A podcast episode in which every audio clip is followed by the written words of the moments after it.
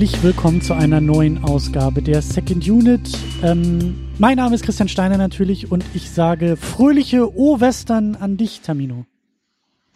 Ho, ho, ho. Fast. Fast. Ja. Hast dich nur um ein halbes Jahr ungefähr vertan. Ja, nee, das ähm, war dieses andere Fest, ja. Ja, und wir feiern ja auch nicht Ostern. Wir feiern ja den O-Western. Ja, was man da sagt, weiß ich gar nicht. Ähm, so ein alter Ganzlinger wie ich, der kennt sich mit diesen ganz neuen Festen auch nicht so richtig aus. Also ich glaube, ja, stimmt, du bist, du bist mit dieser ganzen so Zivilisation und Gesellschaftsordnung und irgendwie Ankommen in irgendwelchen Strukturen, das ist nicht so deins, ne? Nee, gar nicht. Ich bin einfach noch so ein alter Saurier, der an seinen Idealen festhält, ja. aber langsam von der modernen Welt eingeholt wird. Ich glaube, zum O-Western kann man auch Jiha schreien. So ein fröhliches Jiha oder so. Mhm. Durchaus möglich. Ähm, ja, also wir machen jetzt Western an Ostern. Und ja, wer hat, wer hat eigentlich diese Idee mal gehabt? Das kommt doch von irgendjemandem, ne? Von vor ein paar Jahren da, diese Geschichte da. Genau, diese Geschichte da mit dem wunderbaren Hashtag O-Western, was ja, ausgesprochen ja. überhaupt keinen Sinn ergibt und eigentlich erst, wenn man es geschrieben liest, äh, bisschen sinnvoller ist, weil also das Wort Ostern wird ergänzt um die beiden Buchstaben WE in der Mitte, so dass es gleichzeitig Ostern und Western ist, weil an Ostern werden Western besprochen. Und das äh, machen wir auch nicht alleine, das tun auch andere Podcasts. Ich weiß auch gar nicht tatsächlich, wer damit angefangen. Es kann sein, dass es mal von der Wiederaufführung kam. Ähm, auf jeden Fall äh, alles Freunde des Hauses, äh, Second Unit und unter anderem sind in diesem Jahr dabei, wenn auch alle Pläne aufgehen, die es bisher gibt. Aber der Spätfilm will High Noon besprechen, der Lichtspielcast will The Ballad of Buster Scruggs besprechen und die Cinecouch will Unforgiven besprechen. Und wir besprechen heute in dieser Ausgabe The Wild Bunch. Ja, The Wild Bunch. Das habe ich durchgesetzt gegen große Gegenwehr von dir. Ja. Widerstandslos, aber du hast es durchgesetzt. Ja, das habe ich glaube ich auch schon vor Jahren mal einfach in den Topf geworfen von Filmen, die wir irgendwann nochmal besprechen sollten, weil ich den Film sehr, sehr schätze und ich immer finde, dass der viel zu wenig Beachtung findet heutzutage. Ja, weil diese Leone-Klassiker, die kennen halt selbst Leute wie du. Hm, aber The Wild Bunch aber, ähm, ja, ist recht. einfach. Ja, The Wild Bunch wird irgendwie irgendwie kaum noch erwähnt heute, ist zumindest mein Gefühl, obwohl das so ein kontroverser Film damals war und der für mich in der Western-Geschichte auch genauso wichtig ist wie die Leone-Filme. Mhm. Also naja, den werden wir uns heute ein bisschen erschließen und hoffentlich dann vielleicht auch ein paar Leuten von euch, die den noch nicht kennen, etwas näher bringen. Mhm. Vor allen Dingen mir, aber ja. Ja, du, du bist da ganz vorne, glaube ich. Ja, das ist mal wieder ähm, Teil des Konzepts, äh, mir Filme näher zu bringen und Filme zu erklären. Ja. Rocky hast du noch verstanden letztes Mal, aber jetzt wird es schon schwierig. Hefte raus, Klassenarbeit. Hat Helge Schneider immer so schön gesagt. Ähm, Kleine Randnotiz noch, äh, bevor wir uns dem Film nähern, ähm, weil ich davon ausgehe, dass es da draußen sehr, sehr aufmerksame Menschen gibt, äh, äh, gibt, die dann sagen, ähm, Moment mal, letzte Ausgabe, Crazy Stupid Love, da sagt meine Podcast-App, das ist die Ausgabe Nummer 299.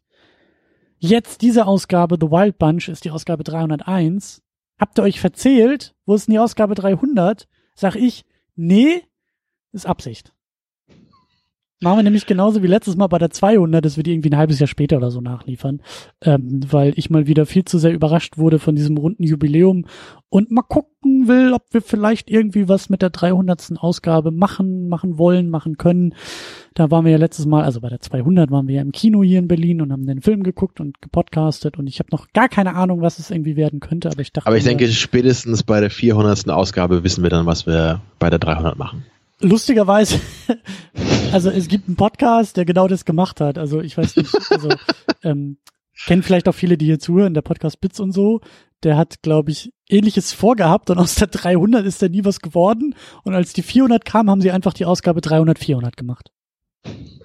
Was ich auch sehr sympathisch finde. Guck, guck dir das bloß nicht ab, da, da blickt keiner mehr durch irgendwann hier bei uns. Naja, ein bisschen abgeguckt habe ich mir das tatsächlich von denen, weil die hatten es auch damals dann irgendwie so gemacht. Ich glaube, es ging irgendwie mit der 200 oder mit der 100 irgendwie los, dass sie die einfach dann später gemacht haben. Also ja, natürlich ist das jetzt hier die 300. Ausgabe und ja, natürlich ist das Quatsch, wenn man die 300. ausklammert und später nachschiebt, aber die, diese ganzen Special-Episoden früher, die wurden da doch eh gar nicht mitgezählt, oder? Nö. Und dann gibt's auch noch Mini-Unit und Superhero-Unit und was nicht alles. Ja, also eigentlich sind wir, glaube ich, also wir sind locker bei über 400 Sachen. Also das äh, nach du und dein Zählweise. Zahlenfetischismus. Naja, das muss ja alles so seine Ordnung haben. Und ich dachte mir, sollten wir dann vielleicht in einem halben Jahr oder so oder in einem Jahr oder wann auch immer das passieren wird, aber sollten wir irgendwann mal eine, eine, eine wieder so ein Happening in Berlin machen, dann kann ich doch nicht sagen, ja, kommt vorbei zur Ausgabe 312 oder so. Dann sagt ihr doch, Genau. für die Warum 312 fahre ich doch nicht nach Berlin. Aber wenn wir sagen, ja, für die 300. Ausgabe, dann kommt der bestimmt auch alle.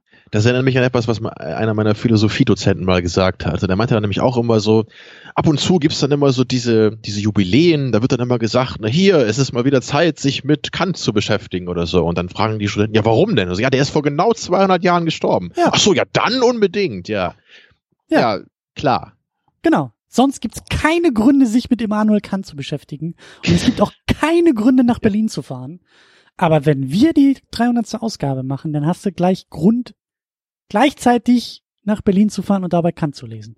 Weißt du, wer einen Turnbeutel mit einem Bild von Graf Zahl hat? Ich. So, und ich glaube, du solltest ihn eher bekommen. Aber momentan sind da meine Jonglierbälle drin, weil ich dachte, er freut sich bestimmt, weil dann kann er den ganzen Tag die Jonglierbälle zählen in dem Das Beutel. ist sehr rücksichtsvoll von dir, aber müssen sie nicht eigentlich einen Turnbeutel mit Cookie Monster drauf haben?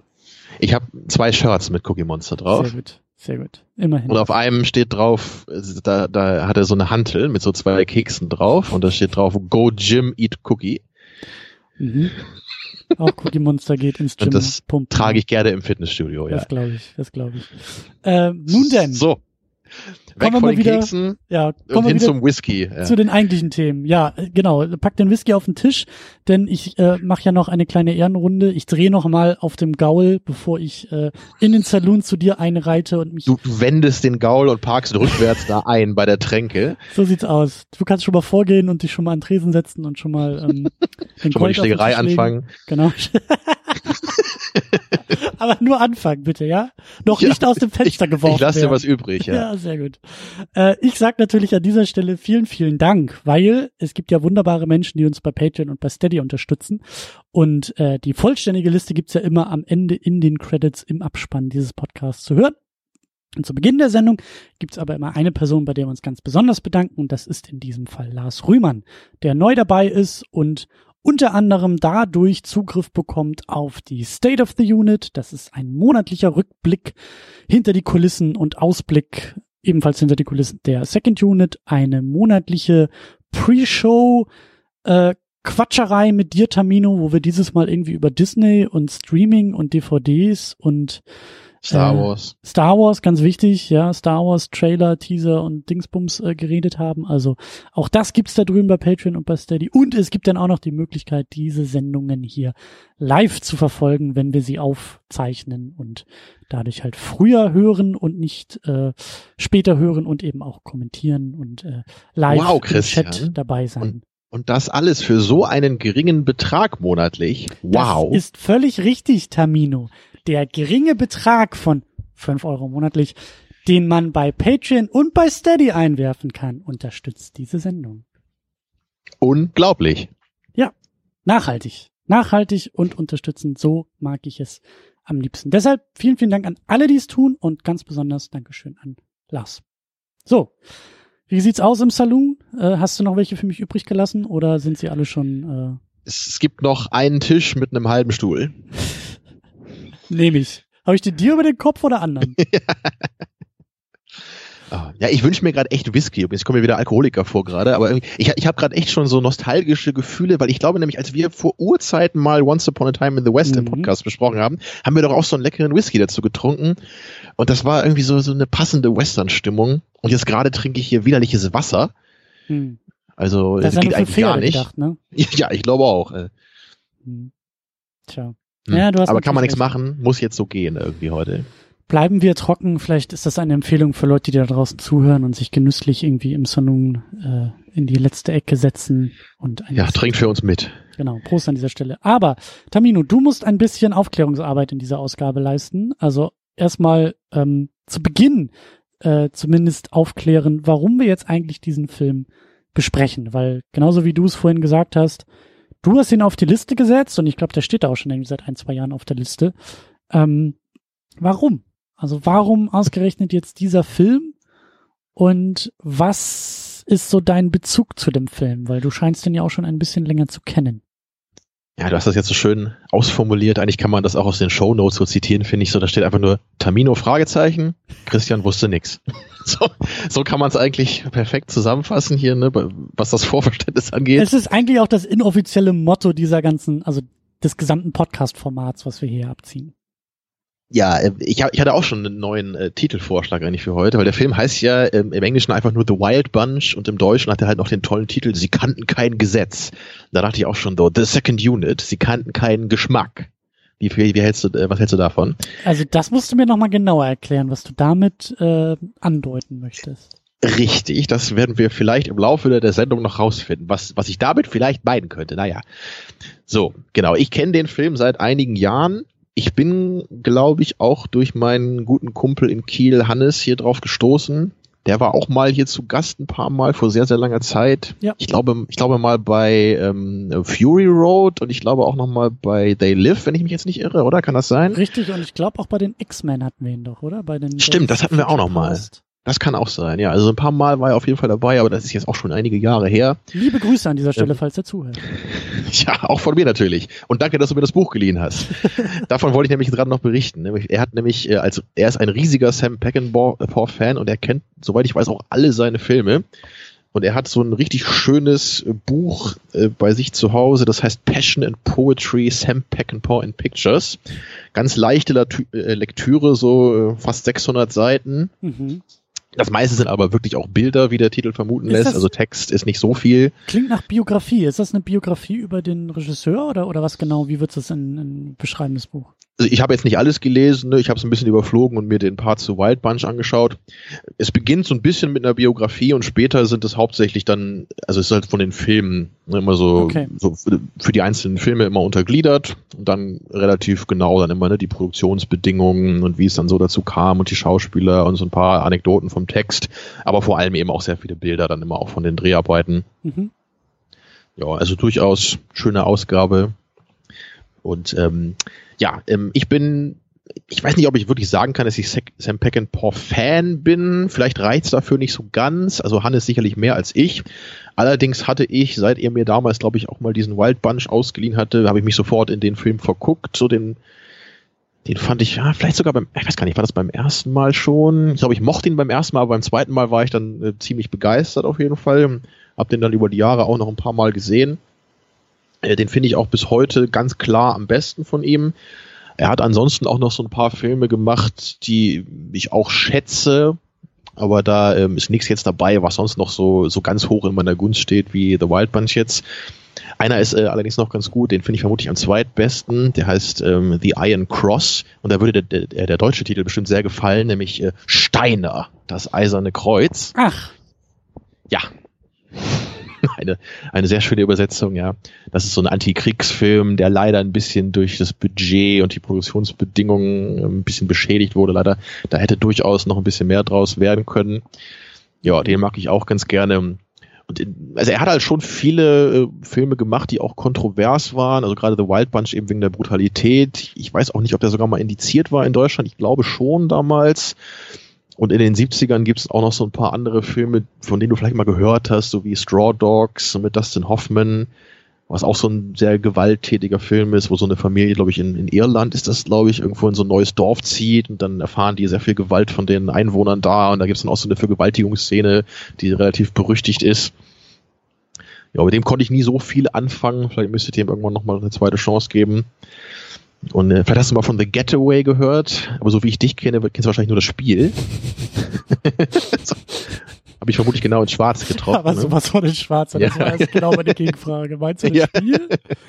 Hat der Film was mit dem Spiel zu tun? Nee, das, das ist so, so ein Steve McQueen Action-Vehikel. Und, und äh, passend zu, zu meinem persönlichen Verhältnis zu Steve McQueen, es gibt halt einen Film, den ich mag mit Steve McQueen. Irgendwie alles andere, worin ich ihn gesehen habe, hat mir irgendwie immer so wenig bis nichts gegeben, merkwürdigerweise. Ich weiß auch nicht genau, woran das liegt. Mhm. Aber naja. Also aber der Film ist aber auch noch relativ bekannt, aber wenn du den auch, wenn du davon auch nichts gehört hast, ja. Ja, dann, doch, so, äh, so Titel, Plakate schon, aber die habe ich, die habe ich, glaube ich, alle nie, äh, nie wirklich gesehen. Aber hilf mir noch mal ein bisschen auf die Sprünge. Also The Wild Bunch, ähm, kennst du, magst du als Western und bist dadurch auf Sam Peckinpah gekommen oder Genau. andersrum? So war das, ja. Ich, ich weiß, ich glaube, ich habe den Getaway auch vorher schon mal gesehen, aber dann nicht, nicht als Peckinpah-Film. Genau weiß ich das nicht mehr, was da jetzt mein erster Film war. Ich kann mich nur noch erinnern, dass ich eben, weil ich The Wild Bunch dann äh, sehr gerne mochte, dass ich dann mal ein bisschen geschaut habe, was Mhm. hat er denn sonst noch so gemacht. Und die frühe Phase von Peckinpah, da kenne ich mir jetzt auch nicht so viel aus. Da hat er einige Western gemacht, von dem ich aber nur noch einen gesehen habe bisher. Und auch ganz viele äh, Western-Serien hat er, glaube ich, vorher mal mitgeschrieben und mitdirected. So, das sind so seine Anfänge in Hollywood. Und nach The Wild Bunch hat er auch noch ein paar Western gemacht, aber nicht mehr ausschließlich so, ne, weil Straw, Straw Dogs ist halt eher so ein ja, Gesellschaftsdrama, kann man sagen. Ja, The Getaway ist halt eher so ein Actionfilm.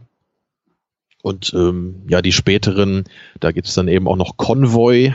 Weiß nicht, ob du von dem mal gehört hast. Er spielt Chris Christopherson die Hauptrolle. Mhm. Ernest Borgnine ist da auch mit dabei, den wir heute ja auch dabei haben. Und das ist so ein bisschen sowas wie äh, Easy Rider mit Truckern. Oh, ich sehe gerade das Plakat, das ist ja fantastisch. Ja, wenn man es so ein bisschen umschreiben will, den mag ich auch ganz gerne. Ist jetzt auch bei weitem kein perfekter Film, aber ich finde den echt niedlich. Ähm, äh, berühmt aus dem Film ist ähm, der Name der Hauptfigur, nämlich Rubber Duck. Äh, und der hat auch auf seinem Lastwagen nämlich vorne so eine kleine Ente. Und das hat äh, Quentin Tarantino in Death Proof ja auch verwendet. Ne, weil er da Kurt Russell, dem Stuntman, das nämlich vorne auch auf die Motorhaube gesetzt hat, diese kleine Ente. Mhm. Also da hat dann Tarantino so ein bisschen den Hut gezogen für Convoy. Das war auch im Peckinpahs vorletzter Film, Ende der 70er. Danach ist er dann immer noch gestorben in den 80ern. Er war halt ein sehr harter Trinker und ich glaube, gegen Ende kam dann auch noch Koks dazu. Also eine sehr selbstdestruktive Persönlichkeit. Hm. Aber wie es ja, ja oft zu sein scheint, äh, solche Leute haben gleichzeitig oft irgendwie auch so eine sehr starke kreative Energie. Und die kann man bei Peckinpah eben auf jeden Fall auch in, den, in der früheren Phase finden. Hm. Ja, also insgesamt kann ich eben sagen, ich bin interessiert an Peckinpah. Ich kann aber nicht so richtig sagen, dass ich Fan bin, weil ich eben wirklich nur The Wild Bunch richtig gut finde. So, aber ich finde seinen Stil interessant. Ich finde es halt auch interessant, dass er halt in einer Zeit, wo das noch sehr ungewöhnlich war, eben sehr schonungslos und Mhm. brutale Filme gemacht hat. Das, da ist natürlich bei Wild Bunch eben mit das beste Beispiel für. Und ähm, ja, ich, ich hoffe, dass ich dir vielleicht heute dann so ein bisschen näher bringen kann, warum dieser Film für mich was Besonderes ist und für meinen Geschmack auch in einem Atemzug mit den äh, Leone-Klassikern des Western ähm, mal genannt werden sollte. Mhm. So, und äh, ja, dein äh, Christian wusste nix. Kannst du das vielleicht auch noch ein bisschen elaborieren? Also der, der ist dir anscheinend dann im Studium auch nie so richtig über den Weg gelaufen, höre ich daraus. Boah, ich meine, das Studium, das wird ja auch immer, also ähm, das wird ja immer länger her, dass ich Filmwissenschaft überhaupt studiert habe. Und es war mal, glaube ich, ein, aber ich glaube, ich habe es dann schlussendlich nicht gemacht. Ich glaube, da war irgendwie mal so ein Western-Seminar, war irgendwie auch mal, stand mal auf dem Plan, aber ich glaube, ich habe das dann irgendwie doch nicht gemacht. Das war, passte dann irgendwie doch nicht in den, in den Zeitplan oder so. Ähm, nee, ich habe den, ich habe den nie geguckt. Ich bin auch was Western angeht. Wir wollen uns zum Schluss ja auch noch ein bisschen über Western äh, unterhalten und auch so diese, diese späteren Western und so. Ich glaube, das hatten wir auch immer wieder schon angesprochen, wenn wir in der Sendung Western hatten. Ich bin kein großer Western äh, Kenner. Also ich glaube, das ging sogar los. Wann war das denn? War das 2010, glaube ich, über das Videospiel Red Dead Redemption? Ich glaube, da habe ich dich auch irgendwie mal angehauen, hab gesagt, weißt du was? Das Spiel gefällt mir so gut, also das PlayStation 3 Spiel äh, Hast du mir auch ausgeliehen damals. Habe Genau. ich ja auch größtenteils gespielt und fand das eigentlich auch ganz cool. von den GTA-Machern und das da, also Mhm. das war so einer meiner ersten Kontakte überhaupt irgendwie zum Western und zum Western-Genre. Und darüber habe ich dann, glaube ich, Lust entwickelt, das ist ja auch schon fast zehn Jahre her, ähm, mich mal mehr mit Western auseinanderzusetzen und habe auch mal ein paar Western geguckt, habe auch mit meinem Vater dann ein paar Western geguckt. Aber ich bin halt nie so, glaube ich, in die Breite des Genres vorgestoßen wie du. Ähm, hab dann ja auch relativ spät manche Klassiker erst nachgeholt. Also da waren ja wirklich auch, also einige von diesen nachgeholten Klassikern liegen ja auch hier als Podcast im Archiv rum. Ähm, ähm, und da ist mir nie The Wild Bunch irgendwie ähm, auf den Plan gekommen. Aber wie gesagt, so wir beide hatten den ja jetzt auch schon ein bisschen länger auf dem, auf dem Zettel stehen. So. Ähm, und das war's eigentlich. Also ähm, da ist kein. Aber dann, lustigerweise, und da schließt sich auch wieder der Bogen, das war nämlich so einer meiner ersten äh, Gedanken, als ich jetzt den Film angemacht habe, weil ich jetzt auch, ich glaube, das ist auch schon wieder ein halbes Jahr her, dass äh, der zweite Teil von Red Dead Redemption auf der PlayStation 4 rauskam, äh, den ich zu meiner Schande immer noch nicht durchgespielt habe, aber äh, sehr gerne spiele und gespielt habe und sofort ja, diesen, diesen, diesen Vibe äh, des Filmes auch, also ist eigentlich falsch rum formuliert, aber mich hat der Film halt sehr stark an den Vibe des Spiels erinnert. Nämlich diese, äh, also beide Spiele machen das ja, glaube ich, dass sie in dieser Zeit verankert sind, wo eigentlich der Westen gar nicht mehr so wild ist, wo er immer ruhiger wird mhm. und du spielst halt in einer Gruppe oder mit einem Protagonisten, der halt eigentlich auch merkt, dass so seine Zeit langsam vorbeigeht und die großen, äh, ja, die, die Zeit der großen gesetzeslosen, äh, äh, äh, wie soll man sagen, Cowboys ist eigentlich vorbei. So, und das fand ich ganz spannend, jetzt auch bei dem Film. Ja, das ist auch was, was mich einfach schon immer an dem Genre besonders interessiert hat. Eher diese spätere Phase, so der, der Revisionist Western, den, finde ich irgendwie meistens interessanter als den klassischen Western. Was heißt also das? Also ich, Was heißt das genau? Also der, der, der Western, der einfach äh, spät entstanden ist, also eben nicht irgendwie in den 50ern oder so, sondern irgendwie 60er, 70er, 80er oder was, was, was meinst du damit? Also das ist es, glaube ich, auch, aber vor allem äh, also geht es ja nicht unbedingt dabei, wann er entstanden ist, sondern wie er die Themen behandelt.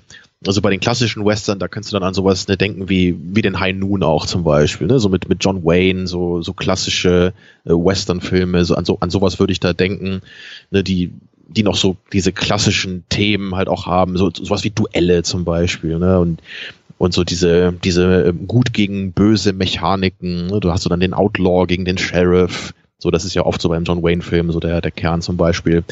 Und mit den Revisionist Western wird das Ganze ein bisschen aufgebrochen und auch ein bisschen realistischer gestaltet. Und vor allem auch so diese, also die, dieser, dieser Ton ist einfach ein ganz anderer, also von dieser wunderschönen Welt, des, des Aufbruchs in den wilden Westen, so diese romantisierte äh, Welt, die da gezeichnet wird, wird jetzt halt auf den Boden gebracht, indem das Ganze halt ne, schonungslos, brutal dargestellt wird. Und wir haben auch nicht mehr ne, diese äh, guten äh, Ideale in den Hauptrollen also von Charakteren, sondern wir haben alte, vielleicht gebrochene Menschen, ne, die versuchen, an ihre alte, glorreiche Zeit anzuknüpfen, das aber irgendwie nicht mehr schaffen oder auch selber nicht mehr so richtig wissen, was so ihre, ihre Moral eigentlich ist. Und das mhm. hat ja auch bei, der anderen Episode, hast du es auch schon genannt, von der Cine Couch jetzt, die ja Unforgiven besprechen, von und mit Clint Eastwood, der fällt da eben auch total rein. Der kommt ja aus den 90ern, also nochmal ganz, ganz spät. So, den finde ich aber auch sehr schön, weil eben Eastwood da halt selber auch so, so für sich und seine eigene Karriere so einen Revisionist-Western macht. In dem, er, er war ja so ikonisch damals, ne, als diese Figur des Blondie ne, bei den, bei den äh, Leone-Western oder er hat auch noch viele andere Western danach gemacht, wo er immer diese, diesen Stereotypen wortkargen Westernhelden spielt und dass er das eben auch ein bisschen mal so auf ein anderes Level bringt und so selber autobiografisch fast auf seine Karriere zurückschaut mit diesem Film. So, sowas finde ich persönlich einfach sehr, sehr spannend. So, ich bin jetzt wirklich niemand, der jetzt so diese alten John Wayne Western-Filme häufig rauskramt. Ich habe halt auch ein paar von denen aus den 50ern gesehen, die dann manchmal auch noch schwarz-weiß sind ist, ist nicht so ganz mein Fall. Ne? So kann ich mir schon noch mal angucken. Mhm. Aber ich mag so, man, man könnte vielleicht sagen, so ich mag so diese Western-Filme with a difference, ja, so, mhm. die ein bisschen was mit dem Genre machen, ne? ein bisschen, ein bisschen dreckiger sind einfach. Mhm. Okay, also und ja, und auch das weniger Verklärende, das, das, äh, das, ja, das kann ich nachvollziehen, ja. Mhm. Tja. So, dann kommen wir mal zum Cast, würde ich sagen. Ähm, ja, genau. Fangen wir an mit, wie du schon gesagt hast, Regisseur Sam Peckinpah. Ähm, ja. Willst du überhaupt noch was hinzufügen oder oder? Ja, zu, zu Peckinpah können wir vielleicht später noch ein bisschen im Detail kommen. Ne? Wir müssen, also sein Stil ist eben das, was schon was Besonderes ist und gerade auch für die damalige Zeit. Das, das werden wir nachher noch ein bisschen sehen, ne, wie, wie der Film auch inszeniert ist. Mhm. Aber wichtig ist eben wirklich zu wissen, was ich eben schon angedeutet habe, dass er wohl auch eine recht schwierige Persönlichkeit war und er hat sich wohl oft auch mit Leuten am Set und mit den Schauspielern überworfen. Ich habe da auch jetzt gelesen bei The Wild Bunch, äh, da in der Anfangsszene hast du ja gesehen, da wird ja ordentlich geballert und sie haben diese Szene halt auch sehr oft gedreht und aus ganz vielen verschiedenen Winkeln, das dann am Ende alles zusammengefügt, was halt einerseits natürlich total aufwendig war, und oft haben diese Szenen dann auch äh, das Budget übersprungen oder auch so die, die Planung ist da gar nicht hinterhergekommen.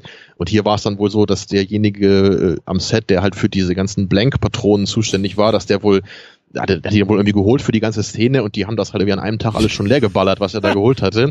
Und Pack and Paw hat ihn dann anscheinend wohl sofort gefeuert. so, weil das halt wieder nicht so geklappt hatte, wie er sich das vorgestellt hat. So, ne, und also daran sieht man so ein bisschen, ne, wie er halt ist, so. Er hat dann seine Vision gehabt, ne, so stelle ich mir das zumindest vor, wollte das durchziehen, äh, und wenn dann eben auch noch so dieser Alkoholismus dazukommt, ich weiß nicht, wie stark das jetzt bei Wildband schon war, ist, wie so oft wurde es natürlich immer stärker dann im Laufe der Jahre.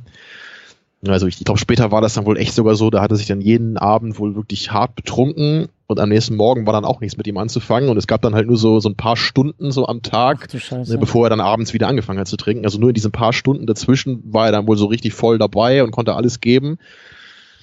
Ja, das ist natürlich dann immer bitter. Ne? Mhm. Ja, also bei jedem zweiten irgendwie seiner Filme gab es da immer irgendwelche Vorfälle, dass da irgendwas nicht funktioniert hätte, wie er das will, und dann gab es Stress mit den Schauspielern und so weiter und so weiter. Dennoch hat er viele äh, so regular Darsteller oder semi-regular Darsteller, die man in, in, vielen seiner Werke sieht.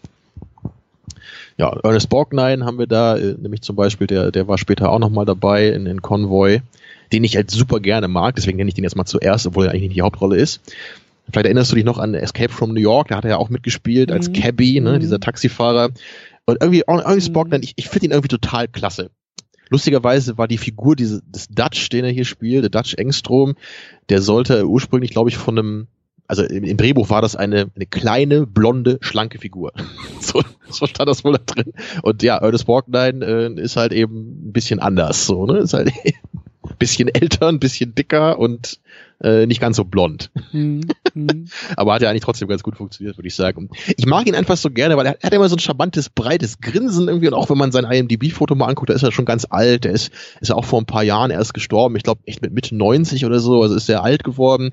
Und immer noch auf diesem alten Bild, wo er da auch schon so weiße Haare hat, da grinst er immer noch so breit mit seiner Zahnlücke vorne, die auch so markant ist.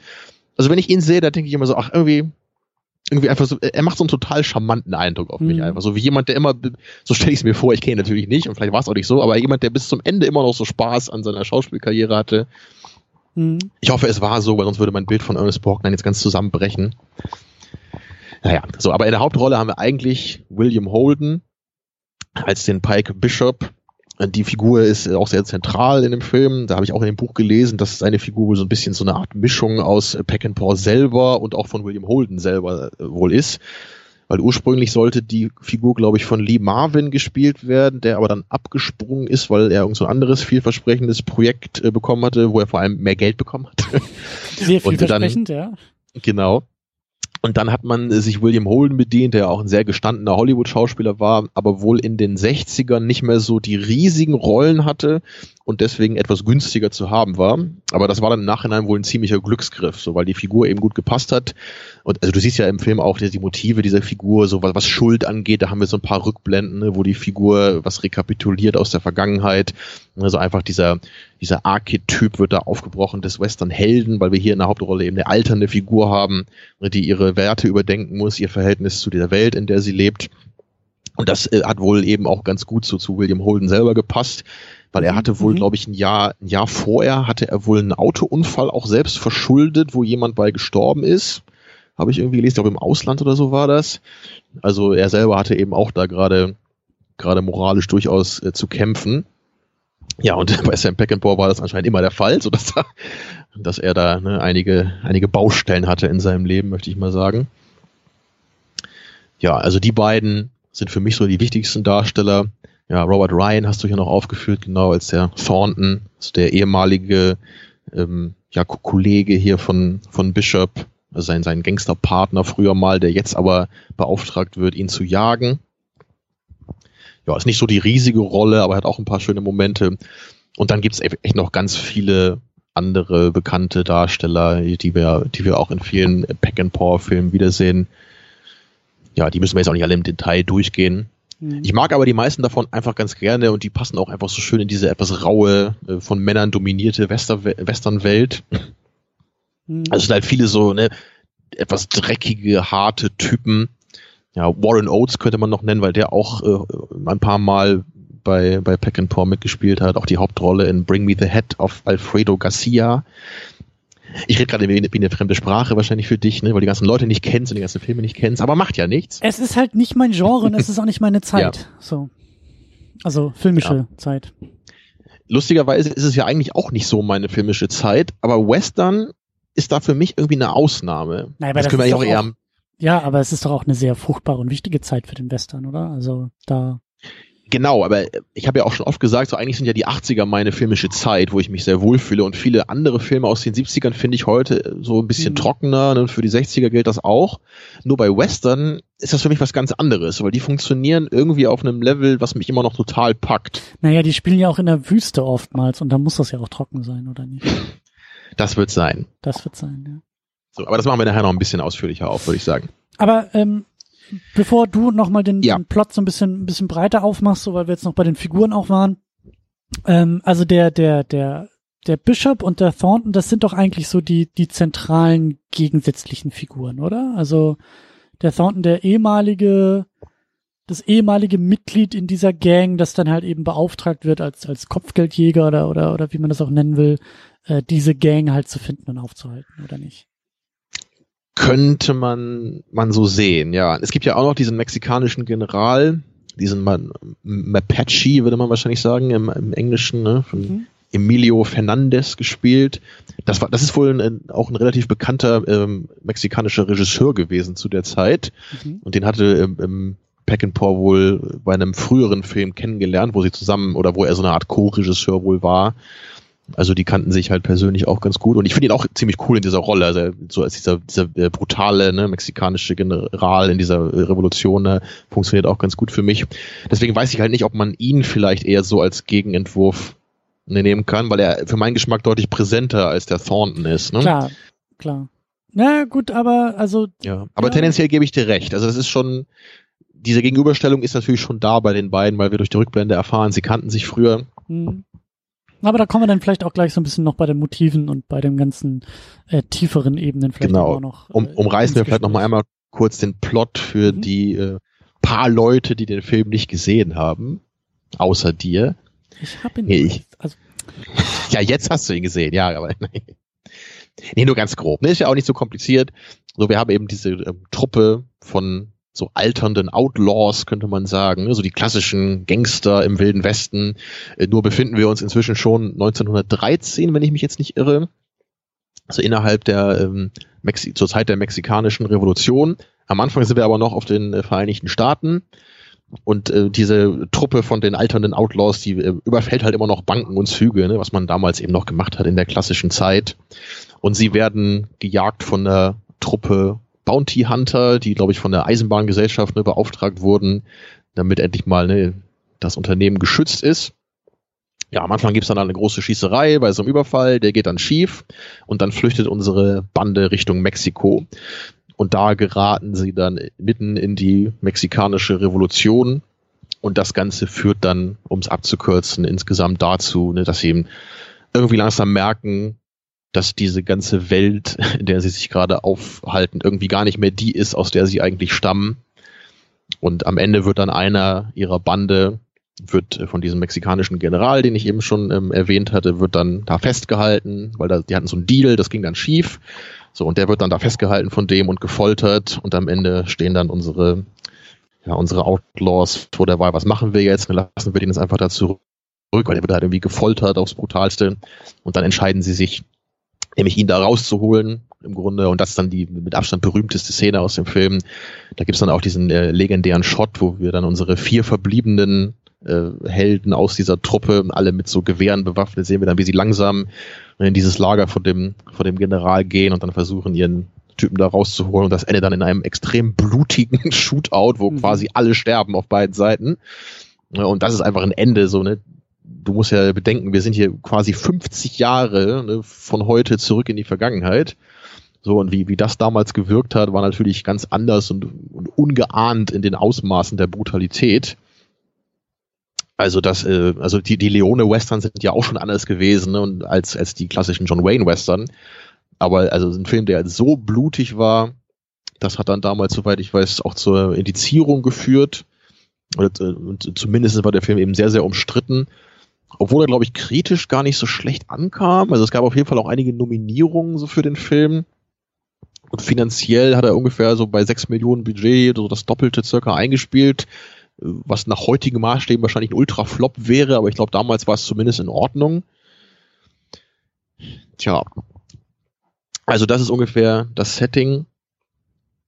Mhm. Und ähm, ja, du hast schon angedeutet, so so ganz so stark abholen wie mich konnte das Ganze dich wohl irgendwie nicht. Und ich bin jetzt auf jeden Fall gespannt, rauszuhören, woran das denn liegen mag. So, weil ich, ich, ich erinnere mich, also wir haben ja, als wir Once Upon a Time besprochen haben, da warst du ja auch ziemlich bei mir, oder? Den, den mochtest du doch auch sehr gerne, ne? Ähm, ähm, Once Upon a Time, Once Upon a Time in the West. Äh, ja, nicht in America, den haben wir auch mal besprochen. Ja, ja, nee. Ähm, ja, also ähm, schwierig. Also was mich erstmal grundsätzlich nicht ganz so abgeholt hat, ähm, aber wo ich auch sofort gemerkt habe, dass das, glaube ich, auch ein Film ist, also ein, ein, ein Thema ist, was dich interessiert oder was dich anspricht. Ich bin einfach nicht so sehr bei dieser ähm, alternden äh, Generation, die merkt, dass die Welt sich um sich herum weiterentwickelt hat. Äh, Geschichte. Also da bin ich einfach nicht. The world is changing. Ja. Wird das nicht immer bei Superheldenfilmen gesagt? Das ist doch immer die Ultra-Trailer-Line, oder? Äh, ja, auch. Aber es ist halt, also ich, ich, ich, ich komme da einfach nicht so sehr mit. Ich komme da nicht so sehr rein. Ich sitze, ich, ich bleib eher davor, als in den Film und in die Welt eintauchen zu können. Aha. Weil ich dann einfach da sitze und mir denke so, ja, ähm, mir fehlt das Identifikationspotenzial dabei. Das finde ich schon mal super spannend, gleich, dass du das sagst. Also das, Weil, ist, äh, das, das, hat, das hat wenig mit dem Film zu tun. Das ist, ich, ich sitze ja nicht hier und sage, der Film ist scheiße. So, so weit gehe ich ja gar nee, nicht. Nee. Aber das Ding ist einfach, dass für mich, es hat absolut seine Berechtigung, das Thema, diese Verhandlung, dieses, dieses, ähm, ähm, ähm, ja auch diese, diese Abrechnung irgendwie dadurch auch so ein bisschen mit dem Western und es sind ja auch Aspekte drin, die ich auch interessant und spannend finde, wie du gesagt hast, mit dieser Brutalität und auch mit dieser ähm, ähm, ähm fehlenden Verklärung des Westerns, also die, die, die Geschichte um den wilden Westen, die ja eben auch über das Western-Genre, sei es jetzt in Literatur oder in Film, ja eben auch massivst verklärt wurde und stilisiert wurde und, und, und, äh, ähm, also gerade in den USA halt so, so, äh, reingewaschen und zurechtgerückt wurde und, und, äh, ähm, diese, diese, also um diese Aspekte weiß ich ja auch und eben interessant und spannend, dass der Film eben all das nicht bedient und nicht bedienen will und da eben auch auch ähm, ja auch im amerikanischen Urmythos, nämlich dieser Staatengründung und dieser Erschließung des Westens halt auch ordentlich rumrührt und eben nicht sentimental wird, aber gleichzeitig das halt eben über diese Figuren ähm, erzählt und vermittelt, ähm, bei denen mir halt einfach ähm, ja, bei denen mir so ein bisschen der Zugang irgendwie auch fehlt. Das ist es. Und gleichzeitig, und das ist eben auch das, was ich, was ich vorhin eben ansprechen wollte mit, mit dem Videospiel Red Dead Redemption, habe ich eben das Gefühl, also gerade weil der Film, glaube ich, auch sehr stark Vorlage für den zweiten Teil war, bei dem es tatsächlich auch, also der zweite Red Dead Redemption ist die Vorgeschichte zum ersten Red Dead Redemption, nämlich, ähm, was wir in dem ersten Videospiel erfahren, so, da war eine Gang und die ist auseinandergebrochen. Und der Protagonist des ersten Spiels war ja Teil dieser Gang und diese Gang holt ihn ja wieder ein. Diese Vergangenheit holt ihn wieder ein. Und die Fortsetzung kümmert sich um einen anderen Protagonisten, aber auch als Teil dieser Gang und erzählt mit dieser Gang in diesem Gang-Setting und eben auch in diesem Setting von diese Gang merkt auch, dass sie auf den letzten Atemzügen eigentlich ihrer Existenz ist und wird auch so ähnlich wie hier in dem Film eigentlich vom langen Arm des Gesetzes irgendwie immer wieder eingeholt und äh, ähm, so, also diese, diese Thematik, diese Erzählung ist mir nicht komplett fremd. Ich habe nur das Gefühl, dass sie eben für mich halt schon in diesem Videospiel stattgefunden hat und mich da auch, glaube ich, ein bisschen besser ansprechen konnte und dadurch einfach, ja, Zugang irgendwie fehlt. Ähm, deswegen bin ich halt eben auch gespannt, mit dir noch, noch Sachen rauszuarbeiten und auch deine Interessen rauszuarbeiten, ähm, weil du ja einen viel direkteren Zugang, vielleicht auch eine gewisse Leidenschaft für den Film hast. Mhm. So. Da sind wir echt schon, schon mitten so bei der Essenz, ne, was eigentlich das, was dieser Film für mich ausmacht. Und ich, ich kann das durchaus verstehen, wenn du mir das jetzt so ganz nüchtern erzählst, warum das für dich nicht funktioniert hat. Das hängt dann sicherlich damit zusammen, wie man selber einfach gestrickt ist als Filmfan und was man dann auch als Mensch wahrscheinlich äh, eher aus einem Film zieht.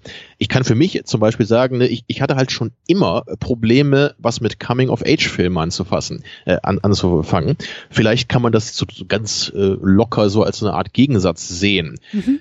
So, weil ich, ich fand es irgendwie schon immer wenig ergiebig, junge Figuren zu haben, die lernen müssen, erwachsen zu werden ganz allgemein gesagt. Immer, wenn ich sowas sage, gibt es natürlich Ausnahmen, wo ich auch Filme finde, wo mich das dann mal interessieren kann. Ne, also selbst bei Star Wars könntest du sagen, dass Luke Skywalkers Figur ja so ein bisschen mhm. in die Richtung geht. Ne? So, klar, da kann man auch sagen, ist in gewisser Weise eine Art Coming of Age oder so. Ja, das ist ganz locker gesagt. Aber was ich schon immer mochte, sind einfach, also selbst als ich jünger war als jetzt, fand ich schon immer diese Idee von einer Figur faszinierend, ne, die, also von der ich im Grunde erst im Laufe der Zeit erfahre, wer sie einmal war und die, die jetzt gezwungen ist, sich selber neu zu entwerfen. Ne, die, die Figur merkt, sie kann nicht mehr die sein, ne, die sie mal war. Und deswegen, äh, also aufgrund der Welt zum Beispiel oder aufgrund der Moral, die sie hat. Und da ist dann immer diese Änderung im Charakter, die einfach interessant ist für mich. Und gleichzeitig mag ich halt auch einfach immer so, so eine Art ja, kompromisslosen, dreckigen Archetypen in Filmen. So bei Snake Plissken ne, ist das auch so ein bisschen so. Also, also, da sieht man ja auch, also Kurt Russell hat ja auch sein Spiel bei Escape from New York sicherlich an Clint Eastwood angelehnt, denke ich mal. Ne? Dieser wortkarge Stil, auch wie er redet, da ist es ja auch sehr ähnlich. Also, weil er wahrscheinlich auch das Gefühl hatte, diese Figur ist schon fast wie so eine Art ne, Revisionist Western, ne, so Snake mhm. Plissken. Und ich, ich weiß gar nicht genau warum, aber für mich ist das einfach was, was ich mich automatisch anspricht schon mal ich, ich mag einfach ne, diese rauen, dreckigen Typen, die mit sich und der Welt so zu kämpfen haben. Ja, also da sind wir dann wohl auf einer ganz anderen äh, Schiene, was so den Zugang angeht dazu. Erinnerst du dich noch an unsere Diskussion zu No Country for Old Men? Was meinst du da im Detail? Haben wir da auch darüber gesprochen? Ich glaube ja. Ich glaube, dass ich auch irgendwie da saß und, und, und so gesagt habe, so ja, kein schlechter Film, hat seine Qualitäten, aber diese Geschichte spricht mich irgendwie noch nicht so ganz an. Und ich habe so ganz dunkel im Hinterkopf, dass es da auch irgendwie so ein bisschen um, um Doch, Figuren ja. geht, die so Doch, stimmt. merken, ja, ja. Ich, dass sie am Ende ihres Weges angekommen sind. Gerade bei Tommy Lee Jones. Deswegen wünsche ich mir bei dem Film ja auch immer, dass, dass die Figur viel präsenter wäre, weil ich die eigentlich viel interessanter finde als unsere Hauptfiguren. Ich erinnere ja, mich kaum ja. an den Film und kaum an die Diskussion, aber an den Aspekt dieser Diskussion erinnere ich mich noch sehr, sehr doll. Ja, gerade wo du das gesagt hast, das wäre mir jetzt auch gar nicht so eingefallen, aber das stimmt. Diese Figur von Tommy Lee Jones da, die passt auch genau in, in diesen Archetypen Charakter, den ich meine. Da hast du ja auch so einen, so einen desillusionierten Kopf, der so am Ende seiner Karriere steht. In dem Film geht's nicht so viel darum, da ist die Figur eher da, um die Welt so ein bisschen noch ne, bisschen äh, reichhaltiger zu machen. Also eher nicht um die Stimmung, glaube ich, besser zu geben, weil es ja keine Charakterstudie über Tommy jo äh, Lee Jones Figur da ist, leider. Mhm. Ja, aber das, gerade, ich weiß das immer, diese eine Szene finde ich so geil in No Country for Old obwohl ich den Film gar nicht so toll finde. Aber einmal sitzen die da irgendwie in einem Restaurant, ich glaube, das ist in, nämlich Tommy Jones und sein Hilfs-Sheriff und dann erzählt Tommy Lee Jones irgend so eine abstruse Geschichte und der andere Typ weiß irgendwie nicht, wie er darauf reagieren soll und lacht einfach so. Und dann hat Tommy Lee Jones diesen ausdruckslosen Blick und der andere Typ weiß gar nicht, oh, sorry, das war jetzt irgendwie nicht so gemeint. Und er sagt halt nur, ja, ich, ich muss auch manchmal lachen. Und das, das trifft das halt so perfekt, was ich meine, ja. Ja. ja. Naja, so, also, dann, es ist, ähm, es, also es sind, es sind auf jeden Fall schon mal so diese, Charaktere und Figuren und das Setting, was dich da so interessiert. Also nicht nur der Westen, sondern eben auch dieses, dieser Abgesang, dieses äh, Bild des, also metaphorisch gesprochen, irgendwie so in den Sonnenuntergang reiten, weil der Tag ist vorbei, das Kapitel ist vorbei, so diese eigene Welt geht vorbei. Ja, nur reitet man eben nicht so schön in den Sonnenuntergang, sondern wahrscheinlich kriecht man eher äh, blutig in, in die Richtung. Und ich glaube, das ist dann die zweite Ebene, die dir sehr gut mhm. gefällt, mhm. wenn halt eben nicht einfach nur in den Sonnenuntergang geritten wird, sondern wie hier halt in diesem Showdown. Ich meine, wir können ja mal so ein bisschen der Reihe nach, wir können uns ja vielleicht auch ein paar Momente so rausgreifen, weil das fand ich zum Beispiel natürlich, also dieses, diese Eröffnung, die fand ich halt auch total stark. Dieses sehr, sehr ruhige, stille, ähm, diese Vorbereitung, also auf diesen, was war denn das? Die haben doch da irgendwie Münzen irgendwie geklaut oder so, war das nicht? So ein Banküberfall, ganz war klassisch. Das, war das ne? direkt eine Bank? Ja, genau. Glaub schon, ja. Und dann eben, also das fand ich halt auch sehr, sehr geil, wie sie da dann äh, sich halt irgendwie so, so, also wie, wie, wie sich denn da irgendwie drin verschanzen, beziehungsweise halt nicht verschanzen, aber halt so dann klar wird, oh Gott, da draußen sind halt welche und gleichzeitig findet irgendwie diese Parade mitten auf diesem Marktplatz statt. Also du hast so quasi drei Parteien, du hast diese Kleinstadt, die eigentlich gar nicht weiß, was los ist, und dann hast du halt gut gegen böse mehr oder weniger, also die äh, ja, die, die Diebe und eben Ja, das Gesetz. So richtig gut gegen böse kann man auch nicht so wirklich sagen. Ne? Ja, also ja. Am, Anfang- am Anfang denkt man das, ne? aber wir sehen ja dann auch, das sind ja eigentlich auch eher so diese Kopfgeldjäger, die ja auch so als ziemlich zynisch äh, und schon schon fast als albern dargestellt werden teilweise, ne? die denen da auf der ja auf der Spur sind. Genau, und, und also das hat mir auch gut gefallen, dass der Film halt diese Atmosphäre und Spannung aufbauen kann und eben auch dieses auch wieder die doofe Western-Metaphorik, aber sie passt sehr gut. Also der Film zündet die Lunte an und du kannst dem Film halt zuschauen, wie der Funke halt über die Lunte wandert und wandert und wandert und wandert. Aber leider ist der Funke nicht zu dir übergesprungen. Das stimmt. Bam! Aber immerhin ist es explodiert. so, und diese Explosion und dieses Entladen und dann ja, also da wird ja wild um sich geballert und was du ja auch meintest, äh, was ich auch gelesen hatte, halt diese Brutalität oder halt für die Zeit Brutalität oder eben auch diese Inszenierungsmittel, wie dann eben sehr stark geschnitten, also sehr schnell geschnitten wird und wie du sagst, in mehreren Takes, also mehreren Winkeln halt die Platzpatronen um die, um die Ohren gefeuert werden und danach halt einfach echt so ein, so ein Blutbad übrig bleibt, ein Haufen Leichen übrig bleibt, der irgendwie auch noch äh, geflattert und und und und irgendwie äh, beklaut wird so und wie du sagst und dann wird irgendwie erkennbar, also dann ja auch die die äh, Bewohner dieser Ortschaft beschweren sich dann ja auch beim Gesetz und sagen, was soll das alles? Äh, ihr könnt uns doch hier irgendwie nicht äh, äh, mitten in unseren Feiereien halt irgendwie die die Kugeln um die Ohren jagen und uns und eben andere irgendwie in Gefahr bringen. Sie sagen es Und- nicht ganz so höflich, aber du hast recht, ja. Ja, aber also das, das, das hat, das hat mir auch schon gut gefallen. Dazwischen dann, also da müssen wir glaube ich auch noch ein bisschen drüber sprechen, um äh, über diese ganzen ähm, Kinder, die da auch teilweise auftauchen und eben so wahrscheinlich eben auch als Sinnbild für die nächste Generation, die da heranwächst, aber die dann da mitten in diesem Kugelhagel auch steht und äh, schockiert und traumatisiert irgendwie zusieht, wie da wirklich beide Seiten einfach nur wild aufeinanderballern. Und damit beginnt der Film und damit, ähm, also das hat mich auch ansprechen können oder das hat, das hat, äh, äh, ähm, das hat auch für mich so sein, sein Wert. Äh, das ist es halt nicht, aber es ist halt irgendwie so diese große Geschichte und große Erzählung, die mich einfach, wie du sagst, wo, wo einfach der Funke nicht so ganz überspringen konnte. Tja, aber der Anfang ist schon mal echt eines der Highlights der Filme. Ne? So vor dieser Schießerei haben wir ja noch ganz kurz diese kleine Szene, wo wir so ein paar Kinder sehen, die dann nicht so, die versammeln sich in so einem Kreis und dann sehen wir in der Mitte sind so ein paar Skorpione. Ne? Mhm. Und diese Skorpione werden gerade dann von so, von so einer riesigen Menge von Ameisen einfach übermannt. Ja, und die Kinder haben, die erfreuen sich auch noch daran, ne? so, also, obwohl das ja eigentlich ein brutales Bild ist im Grunde. Und da hast du natürlich schon mal ein schönes Sinnbild, ne? die, die Skorpione, die letztendlich, also die, die alten Helden, wenn man so will, vielleicht, werden, werden übermannt Mhm. von der, ja, von der, von der neuen Welt oder so. Und gleichzeitig, das ist auch was, was wir, was wir bei ähm, Sam Peckinpah auch in einer ganz besonderen Form mal haben, nämlich das Lachen. Das ist was, was ich sehr äh, markant finde bei seinen Filmen, weil wir ganz, ganz oft eben, es wird ganz viel gelacht, obwohl es eigentlich nicht sonderlich witzig ist, was da nicht in den Filmen passiert. Und das ganz am Ende gibt's dann noch diese kleine Montage, weißt du, also wenn der Film schon vorbei ist und die Credits laufen, du hast ja von, von jedem Schauspieler nochmal so ein Freeze-Frame, wie er gerade lacht, weißt du vielleicht noch. Ne? Mhm. So, und das, also allein, dass das schon mal geht, ne?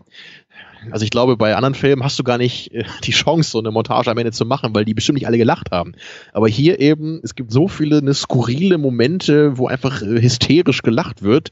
Teilweise wirklich, weil es irgendwie eine etwas alberne Situation ist, aber teilweise auch, wo man denkt, was, jetzt, jetzt lacht ihr? Ja, und die Mhm. Kinder am Anfang eben auch so. Die erfreuen sich locker lachend daran, wie diese Skorpione ne, von, von erst von diesen Ameisen übermannt werden, dann, dann zünden die das ja auch noch an, ne, so, so ein bisschen Stroh, was da liegt. Mhm. Also da wird gleich schon mal in diesem kleinen Detail der Ton vorbereitet. Und in dieser Schießerei, ne, spätestens dann, wenn wir sehen, wie da eigentlich von beiden Seiten völlig rücksichtslos die, die ähm, Tode von Seiten der Zivilisten da in Kauf genommen werden, ne, da sehen wir, in was für einer Welt wir uns gerade aufhalten. Mhm. Ja, und das ist was, was mich persönlich schon immer sehr stark emotional mitnimmt. Also wenn ich, wenn ich sehe, wie so einfach unschuldige Leute umgebracht werden bei sowas, das, ich weiß nicht, wie das bei dir ist. So, bei, bei mir hat das immer noch einen größeren Impact, als wenn es darum geht, dass jetzt eine Figur, äh, die irgendwie involviert ist, jetzt äh, getötet wird, auch wenn sie vielleicht unschuldig ist. Aber wenn wir zum Beispiel sehen, da sind jetzt zwei Fraktionen von Soldaten oder so in dem Kriegsfilm und die werden gegenseitig umgebracht, klar, ist auch schlimm. Aber wenn ich einfach sehe, da sind Zivilisten, die im Grunde gar nichts damit zu tun haben mit diesem Konflikt, ne, und die geraten so mitten in diesen, diesen Kugelhagel und wissen eigentlich gar nicht, ne, genau wie du sagst, Kinder rennen da auch rum, auch wenn wir jetzt nicht explizit sehen, wie sie sterben. Aber so, man kann sich ja seinen Teil denken im Grunde. So, da, da ist halt jeder gerade ne, völlig Ja, den ich mein, Kugeln ausgeliefert.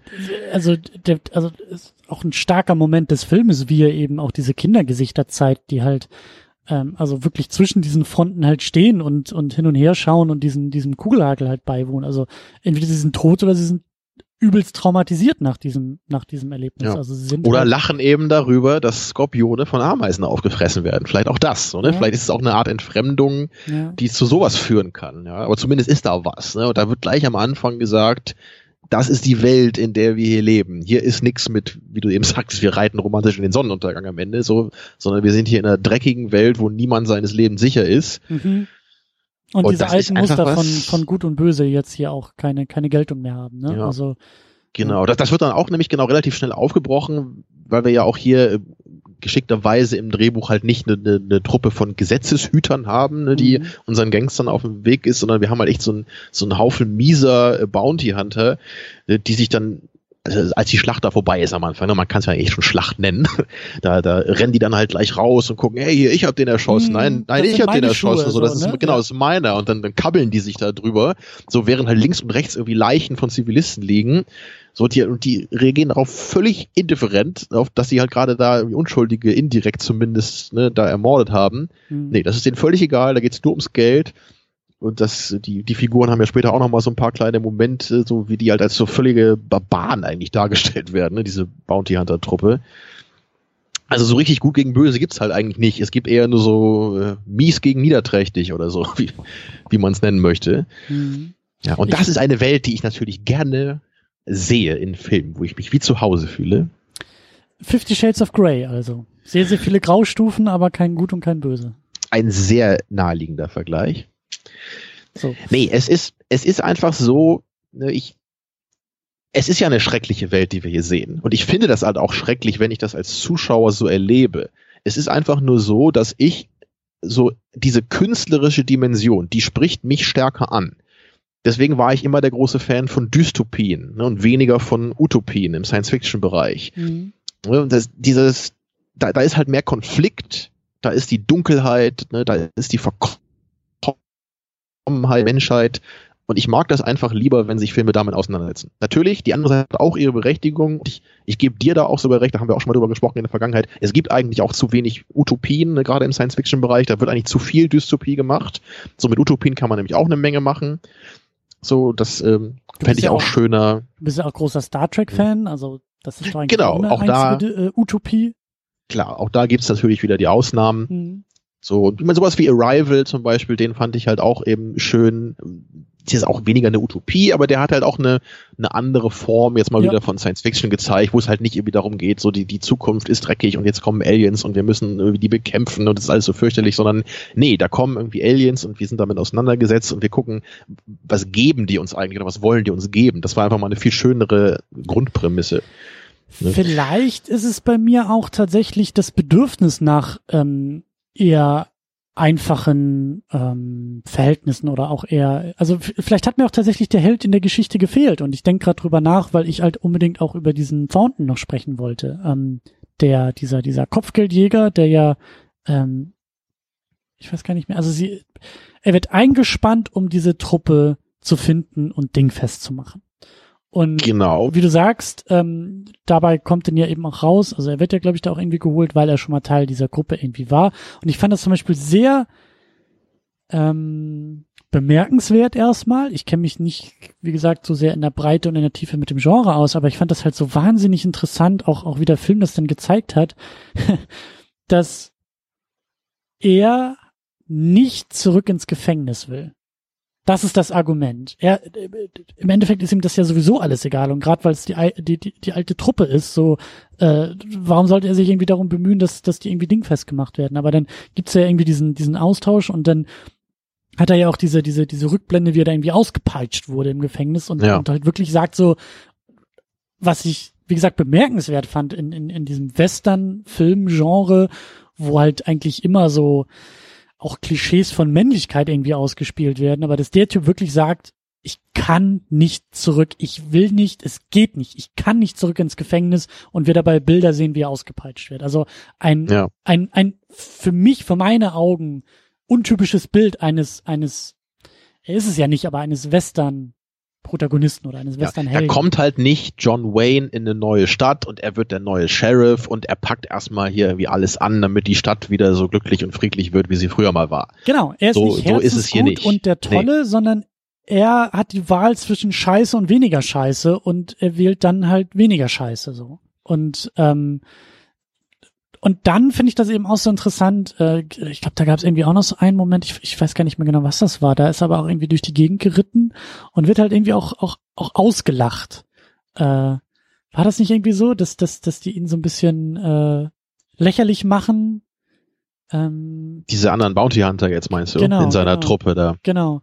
Und eben auch am Ende, dass er ja der Einzige ist, der da am Ende noch, noch sitzt und überlebt und eigentlich auch weiß, dass die Zeiten vorbei sind und sich dann aber auch wieder so einer Truppe irgendwie anschließt. Und ich weiß nicht, ich finde, er ist halt so ein, ich will ihn am ehesten noch irgendwie als, ja, als Helden irgendwie sehen oder wahrnehmen, aber er ist er kommt dem am nächsten. Ja, ne, aber das könnte man halt sagen, nicht. ja. Und er ist ja, halt eben auch in diesem in diesem Film, der halt wie gesagt nur Graustufen kennt, halt nicht dunkelgrau, aber er ist halt auch nicht weiß. Er ist halt auch nicht der strahlende ja, Held in diesem Ding. Er ist auch zu schwach eigentlich als Figur, um richtig Held genannt werden zu können. So am, am Ende, äh, ja, wie du sagst, er ist eigentlich der Einzige, der überlebt so von den wichtigsten Leuten und am Ende ne, sind ja, sieht man ja auch dann oder hört man halt die anderen Bounty Hunter sind halt auch alle tot, weil sie dann von der Revolutionstruppe da erledigt wurden, als sie ihn da zurückgelassen haben.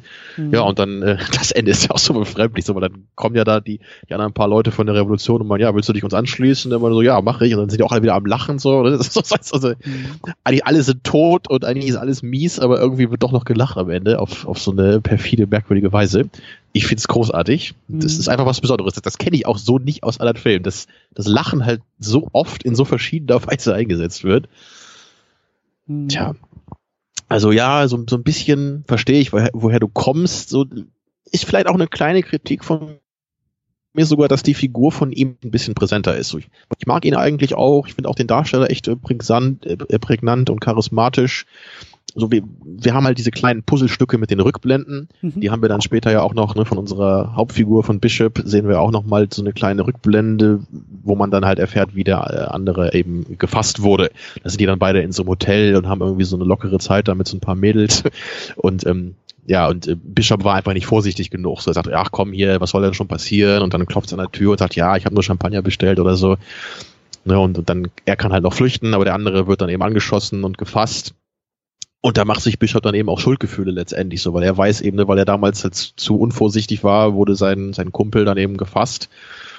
Ja, und jetzt, ja, aber auch das ist vielleicht schon wieder so eine Art Aufbrechen des klassischen Tropes, weil die beiden sich auch nie so richtig gegenüberstehen. Also Stimmt. der, der eine jagt halt Stimmt. den anderen immer die ganze Zeit, ne? Also aber sie, sie, sie begegnen sich halt nie, dass sie überhaupt noch mal einen Wortwechsel haben. Ne? Er, er sieht am Ende, also er sieht Bishop erst wieder, als der schon tot ist am Ende. Ja. Ja, und dann ist es einfach vorbei. Und das ist wieder ganz untypisch, aber es hat irgendwie auch was, finde ich. Zumal Bishop ja auch vorher sagt dann, ähm, ich, ich habe einfach keine Lust mehr gejagt zu werden. So, und ich bin äh, I'm tired of that. So, und dann beschließen sie eben, wir versuchen jetzt da unseren Kumpel da rauszuholen von dem Mexikaner. Ja, und das ist halt auch, ne, das Fehlen der poetischen, der filmischen Gerechtigkeit dadurch. Ne, also die beiden Männer, mhm. die halt diese Rechnung eigentlich noch irgendwie miteinander aufnahmen oder diese Vorgeschichte miteinander haben. Es kommt nicht zu einer Auseinandersetzung. Es kommt nicht zur Versöhnung, es kommt auch nicht zur, zur Auflösung oder sowas, sondern ja, wie du sagst, dann sehen sie sich das nächste Mal wieder, wenn schon einer tot ist. Und dann, ja, hatte die Wahl irgendwie weiterzumachen und lacht drüber und äh, äh, der Film ist vorbei. Ja. Also das ist so. Und, und, und für ihn ist es ja auch echt so, ne, es, es wirkt so ein bisschen so, okay, Bishop ist jetzt tot, so was, was soll ich jetzt machen? So mein Auftrag ist ja. quasi indirekt erledigt worden. Aber gleichzeitig jetzt, bleibt seine Existenz auch immer noch so sinnlos wie vorher. Genau. So, weil genau. er weiß, die Zeit ist abgelaufen, seine Zeit ist abgelaufen, so das, und da wollte ich halt auch noch drüber sprechen, so dieses, ähm, also so habe ich auch oft auf den Film geguckt und da ist für mich eben auch der, der Thornton, dieser Kopfgeldjäger eben auch so, so spannend. Es geht ja auch darum, wie in dieser Skorpion-Ameisen-Metapher, ähm, also wie, wie die Ameisen, so die Gesellschaft und das System Gesellschaft und eben auch der Staat den Westen einnimmt. Ne? Also der Westen halt immer äh, ruhiger wird, immer weniger wild wird. Und äh, das finde ich halt auch so spannend, wie das passiert und was wir da so für Bilder sehen und wie wir eben oder so habe ich manche Sachen eben gelesen, als Verlängerung des Staates, des Staatsapparates, wie der Staat über Figuren und über äh, einzelne Momente halt Auswirkungen auf diese Gang auch irgendwie auslebt und eben über die Figur des Thornton, der halt kein klassischer Sheriff irgendwie ist, der natürlich sofort für den Staat steht, sondern noch viel perfider eigentlich das Ziel der staatlichen Gewalt ist, er ist halt gesetzeslos und er, ja. er ist halt der, der, der, der Böse. Er wird durch Zwang instrumentalisiert Exakt. nur. Er hat selber gar keine Ideale. Ja. Exakt. Und damit wird er Teil des Staates. Damit wird er reingeholt, was ja ein viel größerer Triumph des Staates und des Systems eigentlich ist, indem er seine Gegner und seine Feinde nicht irgendwie äh, niederstreckt, sondern zum Teil des Systems macht. So, und, und spannenderweise ja? ne, schließt er sich am Ende ja auch der Revolution an, wobei wir ja auch gleichzeitig wissen, er hat gar keine Ideale oder zumindest haben wir die nie mitbekommen. Er geht da jetzt einfach mit, weil so, was soll er sonst machen? Das, das passiert jetzt halt einfach. Ne? Ja. Und auch da, wir haben auch nie bei der Revolution von den Revolutionären, da haben wir auch nie eine Figur von kennengelernt, die das jetzt leidenschaftlich vertritt, die vielleicht irgendwie dann wirklich da Ideale hat und sagt, wir müssen doch endlich mal diese rohe Welt hier verbessern oder so. Nee, das Einzige, was wir von denen sehen, sind halt so gesichtslose Leute, die auch sich nur Schießereien liefern mit anderen also wir, wir, wir wissen überhaupt nicht, ob die Revolution überhaupt besser ist als das, was da vorher war. Ne? Das thematisiert der Film überhaupt nicht. Es ist nur so eine Art Umbruch, der da gerade passiert, in den unsere Figuren einfach reingeraten. Ja. Also es, es gibt wirklich nichts wirklich Positives in diesem Film. Das ist einfach so wundervoll, finde ich. Einfach so in artistischer Hinsicht. Und, und gleichzeitig habe ich aber auch das Gefühl, dass der Film so diesen, diesen, diesen Staat, diese Staatsgewalt auch naja, zumindest an einer Stelle auch wirklich deutlich lächerlich macht. Ähm, es gibt doch diesen Zugüberfall dann. Ich weiß nicht, Mitte des Filmes, zwei Drittel des Filmes oder so, der auch wieder, mhm. wie diese Eröffnung halt sehr, sehr stark inszeniert ist, sehr, sehr, äh, also die Spannung, die da wieder in der Luft knistert, so, weil das, ich ich glaube auch ohne oder zumindest lange Zeit ohne Score irgendwie auskommt, also keine Musik, also sie nähern sich da irgendwie dem Zug und wollen den Zug halt irgendwie entkoppeln und äh, in dem Zug ist ja irgendwie äh, sind ja irgendwie Teile der der Armee und sobald sie entdeckt werden und auffliegen, ist eigentlich alles vorbei so. Und die Art und Weise wieder eben sehr spannungsvoll genau dieser ähm, Zugüberfall, dieser Zugdiebstahl irgendwie äh, passiert und wie er dann aufgelöst wird und als dann eben klar wird, dass dieser Zug da überfallen wird ähm, und halt dieses Abteil mit mit äh, der mit mit den ich weiß nicht was es ist also mit mit mit den mit der Army mit den Soldaten, die halt irgendwie alle gefühlt gerade mal 18 geworden sind und irgendwie von oben und unten keine Ahnung haben und sich genauso anstellen, als sie dann eben ausrücken sollen. So, da sagt der Film ja eben auch so. Ähm, die routinierten alten Männer, die es halt eben drauf haben, diesen Zug zu klauen und zu überfallen und hier die Jungspunde, die es halt eben nicht auf die, auf die Reihe kriegen und eben damit auch stellvertretend für, für Gesellschaft und für das Gesetz und für den Staat mhm. stehen. Ja. Ja. Diese ganze Sequenz ist, ist wieder nur bei der Sichtung, das ist für mich großartige Action.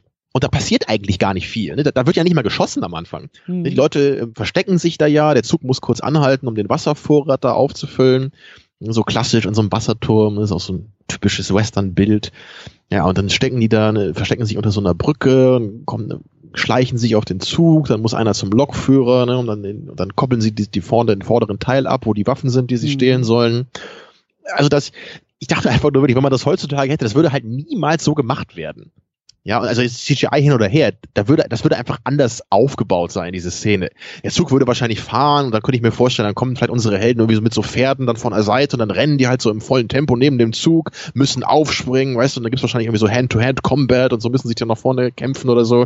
Die also Klippe, ist ja auch nicht prinzipiell die schlecht. Auf die aber sie zurasen oder der Zug aus der Gegenrichtung oder es ist halt immer die tickende Zeitbombe und ja. ja, also es müsste irgendwie viel dramatischer sein, ne? so wie, wie bei Solo eben. Gut, da war es jetzt so ein, so ein Space Train, aber so eine, so eine Szene Szene wäre es mit, mit diesem Pacing, ne, mit so einer Dynamik. Und das, das finde ich schade, so, weil ich, ich finde halt beides hat echt seine Berechtigung. Und ich, ich finde es halt auch wirklich mal schön, wirklich diese Spannung zu haben, wie du es genau gesagt hast. So, da baut sich ein bisschen was auf, da kommt erstmal gar keine Musik. Wir hören nur so diese Stille im Westen mit so ein paar Geräuschen von dem Zug. Ne, die Leute schleichen sich darauf, müssen alle ihre Positionen einnehmen und erst danach beginnt dann eben das Ganze an Fahrt aufzunehmen. Ne, dann, dann lassen die da hinten aus dem restlichen Zug halt noch die Pferde raus ne, und dann verfolgen sie die und das, das sind auch tolle, tolle Locations, ne? Das ist alles in der Wüste wirklich gefilmt. Das war halt aufwendig und auch schwierig und das, das sieht man einfach auch. So, das, das zahlt sich aus. Und da, da bin ich einfach begeistert. So, das, das ist einfach was anderes, wenn man halt so in, in jeder Phase des Bildes merkt, dass das alles echt ist.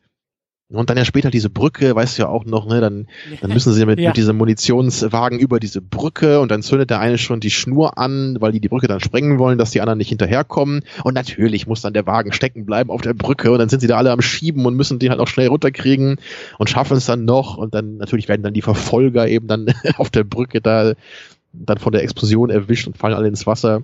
Und das haben sie ja auch natürlich echt nachgedreht. Das ne, wollte ich gerade fragen. Hast du da auch irgendwas ja. in deinem Buch drin gelesen? Weil ich habe mich ja, ja, da stand da auch. Ja, also generell war es so, dass die meisten Schauspieler ihre Stunts auch selber gemacht haben.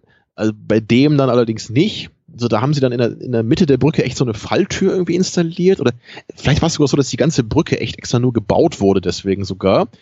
Ja, dann haben sie die Pferde eben da draufgestellt, ne? dann gab es da ordentlich Dampf und Explosionen und dann fallen eben wirklich die, die Stuntmen mit den Pferden durch diese Falltür ins Wasser in diesem Fluss da, ne, von der Brücke. Ist halt alles echt, ne? Was willst du machen, ne? Ja. Ja, also da, das, das war wohl echt nicht so ungefährlich, der Dreh. Da, auch am Anfang bei dem Shootout, denke ich gerade noch, da, da siehst du ja auch, wenn die da alle dann mit ihren Knarren da in der Bank ordentlich am Ballern sind, da explodiert alles und Holz splittert.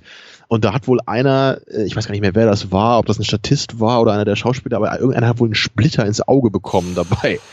Und dann äh, meinte Peckinpah sogar dann, okay, dann brechen wir die Szene jetzt ab. Und der Typ hat aber wohl nur gesagt, so, gib mir einen Whisky und dann machen wir weiter.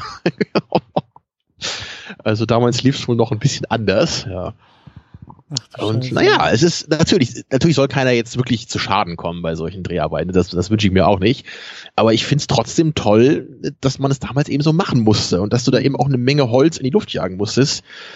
Ja, und gerade wenn du dann jemanden hast wie Peck and Paw, der halt nicht mit einem Take zufrieden ist, oft, dann musst du das halt alles wieder aufbauen danach. Und auch was die Uniformen angeht, da, da denkt man ja gar nicht so drüber nach, bis man das dann mal liest in so einem Buch. Natürlich, wenn du dann halt Leute hast, die die ganze Zeit dann so von, von äh, Kugeln durchlöchert werden sollen, dann gehen ja auch die Uniformen kaputt und wenn du dann ein neues Take machen musst, dann musst du halt wieder gucken, okay, jetzt brauchen wir wieder neue Uniformen und dann müssen wir es irgendwie wieder ein bisschen flicken. Also du musst ja alles wieder ne, auf Anfang bringen, bevor das nächste Take dann anf anfangen kann. Hm. Und wie war Ach, das denn beim Ende, wo ja wirklich alles dann irgendwie in die Luft geballert wird? Also das, das, das fand ich schon auch sehr, also das war schon ja, so da, intensiv, da dachte ich auch, dass das, das, also das ist diese Übertreibung, der dachte, das, das, das ist ja schon fast eine Parodie auf sich selbst. Also und und also ich weiß auch gar nicht, wo das, ich weiß gar nicht, ob es bei der was bei dem bei der Eröffnung oder was da am Ende, aber da waren auch so ein, zwei Shots in dem Film, wo ich echt dachte so, boah, selbst für heutige Verhältnisse ist das schon auch, also schon auch krasse Bilder. Also ich glaube echt, äh, ich weiß nicht, ich habe ich hab da so ein Bild von einem Menschen im Profil, der glaube ich irgendwie in die Brust oder so geschossen wird und wo wirklich in Zeitlupe wirklich so die, die, die, also der, der, der, der, das Kunstblut, der Kunstblutbeutel wirklich so explodiert. Und da dachte ich, okay, krass, also nicht nur für die damaligen Verhältnisse sehr deutlich mhm. und sehr drastisch. Und hier ist nichts mit äh, ähm, blutlose Einschusslöcher und äh, fünfmal draufhalten und danach halten wir immer noch irgendwie äh, weiter, sondern ja, man greift sich theatralisch mit beiden Händen an die Brust und geht langsam zu Boden. Ja, und das ist so, intensiv. so wurde früher gestorben. Es ist genau, es ist es ist intensiv und es will das halt auch so. Das, also gerade beim Ende finde ich ist das ist das ähm, wird das nochmal deutlich so. Ja, beim Ende möchte ich dann jetzt so wie du meinst gerade schon fast so ein bisschen wie eine Selbstparodie oder so. Also war dir das, war dir das schon too much, um das ernst zu nehmen oder wie hast du das empfunden? Nicht unbedingt too much, um es ernst zu nehmen, aber, aber es war halt, also ich hatte das als so ein, als so ein deutlichen Sprung, also dass der Sprung halt so groß war. So habe ich das halt wahrgenommen. Weißt du, so von, von 0 auf 100 oder von 3 auf 11 auf einmal. Und äh, ja, also weil weil die Kugeln einfach dann wirklich in alle Richtungen geflogen sind. Aber äh, ich meine, darum, darum ging es ja eben auch, das, was du meintest, so dass, dass denen ja auch klar war, so hier gehen wir jetzt rein, hier kommen wir jetzt auch nicht mehr raus. Ja, ich, ich finde das halt irgendwie so stark einfach, so emotional. Diese, dieser Moment, ne, am Anfang, also sie, sie ziehen ja erstmal diesen Deal auf. Ne? Dieser mexikanische General hat sie ja vorher beauftragt, diesen Zug zu überfallen. Ne? Dann eben in der Actionsequenz haben sie diese Waffen dann geklaut und jetzt äh, bringen sie dann in so ein paar kleineren Teilen, bringen sie dem General dann die Waffen. So, dann bringen immer zwei dann ein paar hin und kriegen dann ihr Geld, dann, weil sie nicht alles auf einmal hinbringen wollen. Ne? Wer weiß, ob der die irgendwie verarscht oder so. Ja, und dann einmal kommt dann eben dieser Angel, einer von der Bande, ne, zusammen mit, mit Dutch, ne, mit Ernest Borgnine, die gehen dann dahin und ja, aber dann kommt halt raus, dass, dass dieser General eben erfahren hat, ah ja, dieser Angel, der hat halt eine Munitionskiste, hat halt abgezweigt, weil er damit die, die andere Seite unterstützen wollte, nämlich von der Revolution. Ja, und das lässt er natürlich überhaupt nicht auf sich sitzen. Ne? Und dann behalten die den eben da und foltern den die ganze Zeit, wie wir dann später merken. Also der wird dann da irgendwie auch hinter dem Auto oder hinter dem Pferd da irgendwie hergezogen. Ne? Und mhm also die sieht ja aus, als hätten die halt den ganzen Tag wirklich ne, da den irgendwie völlig fertig gemacht auf alle erdenklichen Weisen. Ja, und ne, als das dann Bishop hört, so dann dann, dann sagt er auch nur, ja, ich habe ich hab jetzt irgendwie keine Lust mehr davon zu laufen, so irgendwie reicht's mir jetzt langsam. Und man hat ja, das wurde ja auch vorher schon immer so ganz gut aufgebaut, so die, die haben halt auch nur so eine Geschäftsbeziehung da letztendlich. Ne? Die, die finden den General auch nicht toll, so, die, die wollen halt nur eben diesen letzten großen Job machen, so das, das älteste Klischee von allen wahrscheinlich, ne? einen großen Job noch und dann wird alles gut mhm. und wir äh, retiren, ja, und das hat, glaube ich, noch nie in der Geschichte des Films funktioniert. Es ist immer irgendwas dazwischen gekommen beim letzten, beim letzten Job, egal in welchem Genre. Ja, bei Heat ja genauso. Ne? Ist immer, immer der verdammte letzte Job. Hört einfach mal einen vorher auf. Hört beim vorletzten Job auf. Und nee, nehmt euch richtig. den vorletzten Job vor. Sagt deutlich, das ist jetzt der vorletzte Job. Und dann Oder so, ja. insgeheim einfach macht ihr den letzten raus. Aber naja. Ja, ja, aber ich mag einfach diesen Moment, auch wenn sie sich dann entschließen, so kommen, ey, wir lassen uns das jetzt nicht mehr auf, auf uns sitzen, wir lassen jetzt unseren äh, Kumpel da nicht zurück. So, weil die anderen sind ja im Grunde dann raus. Oder sie könnten einfach sagen, ja gut, was sollen wir machen? Der Typ ist halt tot, er hat sie betrogen, mhm. da können wir nichts machen. Aber nee, sie, sie, und das ist irgendwie auch so ein schöner Moment dann eben, weil das vielleicht ist das eigentlich der einzige wirklich positive Moment, den wir, oder der einzige Moment von irgendwie Menschlichkeit letztendlich, den wir so wirklich sehen in dem Film. Das ja, war unsere. Ist das nicht auch so ein bisschen so diese Gangster-Ehre? Also so dieses, ähm, was war denn da noch? Ich weiß gar nicht, ob das in dem Kontext irgendwie gesagt wurde, aber das ist, da fiel irgendwie so ein Satz, ich hatte mir noch aufgeschrieben, irgendwie sowas wie, äh, das Wort ist nicht so wichtig, es ist wichtig, wem du es gibst. Also das Versprechen. Das Versprechen selbst ist nicht so wichtig, aber wem mhm. du das Versprechen gibst und ja. so diese. Aber erinnere dich, erinnere dich noch an eine ganz kurze Szene am Anfang. Da, das ist kurz nach der Eröffnungssequenz, nach dieser, nach dem Überfall. Ne, da, da kommen sie dann ja irgendwie am, auf dem Land da irgendwie noch bei so einem anderen äh, Typen vorbei, der da irgendwie so schwer verletzt mhm. ist, ne, dass der eine den einfach nur ihm den Gnadenschuss gibt, obwohl das auch so ein Verbündeter von ihnen war. Und dann wird ja auch gefragt, okay, wollen wir ihn jetzt hier begraben? Ne? Und äh, aber wir riskieren natürlich dann, dass uns die anderen äh, Verfolger jetzt einholen. Und da wird ja dann eher so relativ salopp drauf reagiert, so, also komm, nee, können wir nicht machen. So, ne? das, mhm. ist, das macht ja keinen Sinn. Wo, wozu, was soll das denn? Und ich glaube, der Dutch, der macht das sogar ein bisschen lächerlich. Dieses so, ja, natürlich geben wir ihm jetzt hier eine, eine, eine tolle Grabrede oder so, was sagt er dann? Ja, und das ist halt schon am, am Ende ein bisschen anders, würde ich sagen. Da sind die Figuren schon nicht mehr ganz so, also ich könnte mir vorstellen, wenn sie am Anfang in diese Situation gekommen wären, hätten sie vielleicht echt gedacht, na gut, ne, ist natürlich schon ja, scheiße, aber dann lassen wir Angel vielleicht zurück. So, was soll klar. er machen? Er hat hat's ja im Grunde auch irgendwie ein bisschen selber ähm, rausgefordert, weil er den Typen halt verarscht hat. Also, ja, also ich, ich empfinde das zumindest schon so, dass mit den Figuren ein bisschen was passiert ist im Laufe des, des Films, dass sie sich jetzt eben echt entscheiden, nee, also irgendwie reicht das jetzt und wir, wir lassen jetzt unseren Typen da nicht zurück, weil sie irgendwie selber auch gemerkt haben, es, es, diese Welt hat eigentlich auch keinen Platz mehr für sie. Das es geht jetzt Punkt. nicht mehr darum, einfach, ja. einfach abzuhauen und irgendwie sich einen netten Lebensabend zu machen. Das, das können sie, glaube ich, einfach nicht mehr nach ja. den Erlebnissen, die, die man so gesehen hat. Ja. Und deswegen dann eben zu sagen, ne, genau, ähm, wir, wir gehen da jetzt rein und wahrscheinlich ist es allen klar, dass sie höchstwahrscheinlich nicht wieder rauskommen, aber darum geht's halt gar nicht mehr. Es geht jetzt darum, irgendwie einmal das Richtige zu machen, das einmal nicht auf sich sitzen zu lassen. Tja, und, und dann ist es halt eben auch so schön, dass sie halt nicht irgendwie die, die, die, wie die tollen Typen dargestellt werden, die jetzt plötzlich für gerecht, äh, für Gerechtigkeit kämpfen, sondern sie sind halt auch im Grunde auch nur irgendwie so fertige Typen, die am Ende auch einfach nur alles und jeden umbringen. Also da treffen dann zwei Fraktionen aufeinander, mhm. die beide im Grunde einfach nur ja, auf dieser Welt keinen Platz mehr haben, kann man vielleicht sagen. Ne? Und, und deswegen müssen halt auch alle sterben. Und besonders geil finde ich halt auch wieder, dass, dass halt der Bishop, ne, unsere Hauptfigur, am Ende, wo er dann an dieser Minigun sitzt mit letzter Kraft und dann noch alle Leute da niedermäht, dass der dann von diesem Kindersoldaten auch erschossen wird an der Minigun. Mhm. Das ist halt der letzte Schuss, der, den er abkriegt und dann ist es aus mit ihm. Also auch das wieder, ne, wie halt ein paar Mal dieses Bild von der nächsten mhm. Generation, die jetzt übernimmt ja, Spannend ist dann noch, äh, noch kurz als Detail, dieser mexikanische General, der fährt ja auch ein Auto, ne, was ja natürlich noch sehr ungewöhnlich war zu der Zeit. Und das gibt's öfter mal bei Pack and Pop Filmen, dass gerade dieses Auto in einem, in einem Western-Setting jetzt zum ersten Mal auftaucht und so den, auch den Wandel in eine neue Zeit äh, symbolisiert. Also das ist hier nicht das mhm. einzige Mal, dass er halt dieses Symbol, klar. genau, es ist ja auch klar, ne? aber, aber das ist halt so, so typisch, ne? dieses Auto, so die Figuren kennen es halt nicht in dem Film, weil es noch eine ganz neue Entwicklung ist. Es taucht dann zum ersten Mal auf und alle gucken erstmal, was ist denn das und so. Ne? Also das, das Zielmittel mochte er wohl so gerne, dass er das in zwei oder drei Filmen mindestens äh, benutzt hat. Hm.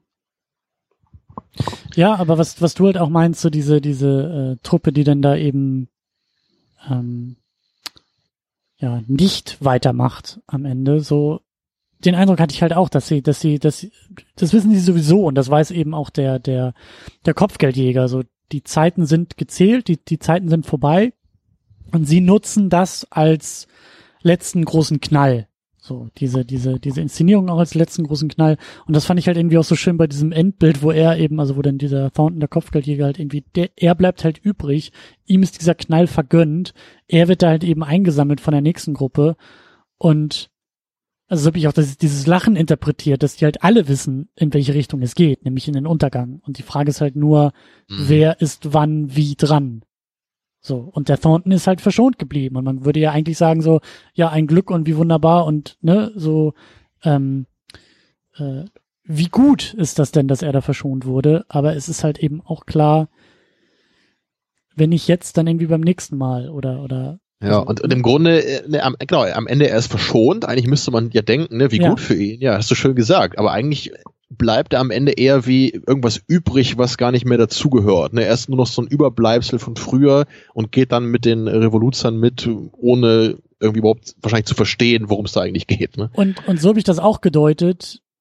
Es bleibt halt ausweglos. Also, es gibt keinen Ausweg außer, außer den eigenen Untergang. Und deswegen so habe ich auch dieses Lachen interpretiert, dass es halt ihm irgendwie auch klar war, durch das, was er dann eben da gesehen hat, durch dieses, durch dieses, also die, die, die, er hat das Blutbad ja selber nicht gesehen, aber durch, durch die, durch die, die Folgen davon. Die Folgen, ne, ja. ja. das Ergebnis. Er hat das Ergebnis gesehen und er weiß, dass es auch sein, sein, das, das Stimmt, sein ja. Ergebnis sein. Genau, und dass er wahrscheinlich. Wann, die Frage ist nur ja. wie, aber jetzt ist er eben verschont geblieben und wie du sagst, da, da, da kommt dann so dieses, irgendwie äh, sehr makabere Lachen, was halt irgendwie so. Genau, wahrscheinlich deutet es schon direkt darauf hin, ich schließe mich jetzt der Revolution an und dann wird es halt auch bald wahrscheinlich für mich genau enden. Ne? So, so habe ich es verstanden, so dieses, dieses lachende und weinende ja. in die Zukunft schauen, weil äh, ja, so es ist klar, wie es enden wird und wohin es geht. So. Tja, aber da hast du ja schon ein bisschen was verstanden eigentlich. Also was war jetzt so dann, okay, du hast am Anfang gesagt, ne, du hast so ein bisschen Schwierigkeiten gehabt, so zu connecten, okay. So, aber die ganzen Tropes, so, da hast ja. du ja eigentlich auch jetzt, also da, du hast ja schon genau verstanden, was der Film machen will. Also ist das echt nur so ein Ding, so, es erreicht dich irgendwie alles überhaupt nicht oder, oder hast du schon bei manchen Aspekten das Gefühl, dass das funktioniert nicht so richtig? Es erreicht mich halt nicht so sehr. Also ich glaube schon, dass der Film das ziemlich, ziemlich gut irgendwie macht und auch auflöst, aber ich bin halt einfach nicht, also es spricht mich halt nicht so sonderlich an, dann eben diesen, ähm, ich will sagen, ja, melancholischen oder, oder, oder wie auch immer man das nennen will, aber halt diesen Männern bei ihrem letzten Abgesang irgendwie noch zuzuschauen. Weil ich, ich habe da kaum ich, ich, ich krieg da keine Verbindung aufgebaut. Ich habe da einfach, ich habe da kein Mitleid, ich habe da kein Mitgefühl, ich habe da kein, kein, kein, ähm, weiß ich nicht. Das ist nicht und lustigerweise umso interessanter, weil du vorhin mit Coming-of-Age-Filmen irgendwie gearbeitet hast und gesagt hast, so das berührt dich irgendwie kaum und das holt dich irgendwie kaum ab. Ähm, das ist bei mir halt genau andersrum. Also ich glaube, ich habe das Gefühl, dass ich einfach mit diesem Kapitel einer Lebensgeschichte oder des Menschseins oder wie man auch immer das nennen will, da, da, da bin ich einfach nicht und da kann ich mich auch kaum irgendwie reindenken oder reinfühlen. So, weil sich das für mich einfach zu weit weg äh, anfühlt. Mhm. So. Das heißt nicht, dass das jetzt halt keinen Wert hat oder dass das eben, äh, sag ich ja, jetzt irgendwie ein schlechter Film sei oder sowas. Das sage ich nicht, aber ich sage einfach nur, dass mich das nicht anspricht, dass mich das nicht berührt oder erreicht. Ich bleib distanziert, ich guck's mir an, so, ich sehe auch irgendwie die Motive, aber äh, ich bin viel mehr, also wenn, wenn, wenn man mich irgendwie gefragt hätte, äh, so, äh, wenn Peckinpah irgendwie als ähm, als Geist vor meinem vor meinem äh, äh, Auge erscheint und sagt hier äh, wie hätte ich es denn anders machen sollen? Welche Geschichte was hätte dich denn interessiert? Dann hätte ich gesagt ja zeig mir die Zeit. 1913 zeig mir wie es vorbeigeht aber zeig mir die Kinder zeig mir die nächste Generation was was wie ist es für die deren Perspektive das hätte mich vielleicht irgendwie mehr interessiert als die andere Seite die alten Männer die überholt werden so das erinnert mich ein bisschen an das weiße Band von Haneke, wenn du das so sagst. Hast du den mal gesehen? Mhm. Weil da geht's ja, ist natürlich ein völlig anderer Film, aber da geht's ja im Grunde genau darum, dass du in so einem Dorf ne, so eine, so eine, diese Jugend da eben erlebst und dann passieren diese merkwürdigen äh, Todesfälle und Unfälle. Und der Film bleibt halt sehr äh, undeutlich in dem, in den konkreten Vorkommnissen. Aber am Ende geht's da, soweit ich weiß, auch darum, so diese, diese Post-World War One Generation zu zeigen. So und mhm. wie. Mhm. Also es ist schon, ist schon sehr indirekt, glaube ich, gelesen, aber das habe ich, glaube ich, vor dem Film auch schon mal gelesen, dass es irgendwie darum ging, halt zu zeigen, so wie ist eigentlich diese Generation aufgewachsen, die später in den Weltkriegen äh, involviert war. Mhm. Ja, und das, der Film war jetzt nicht unbedingt was für mich, aber der ist schon, schon durchaus sehenswert, wenn man diese Perspektive interessant findet.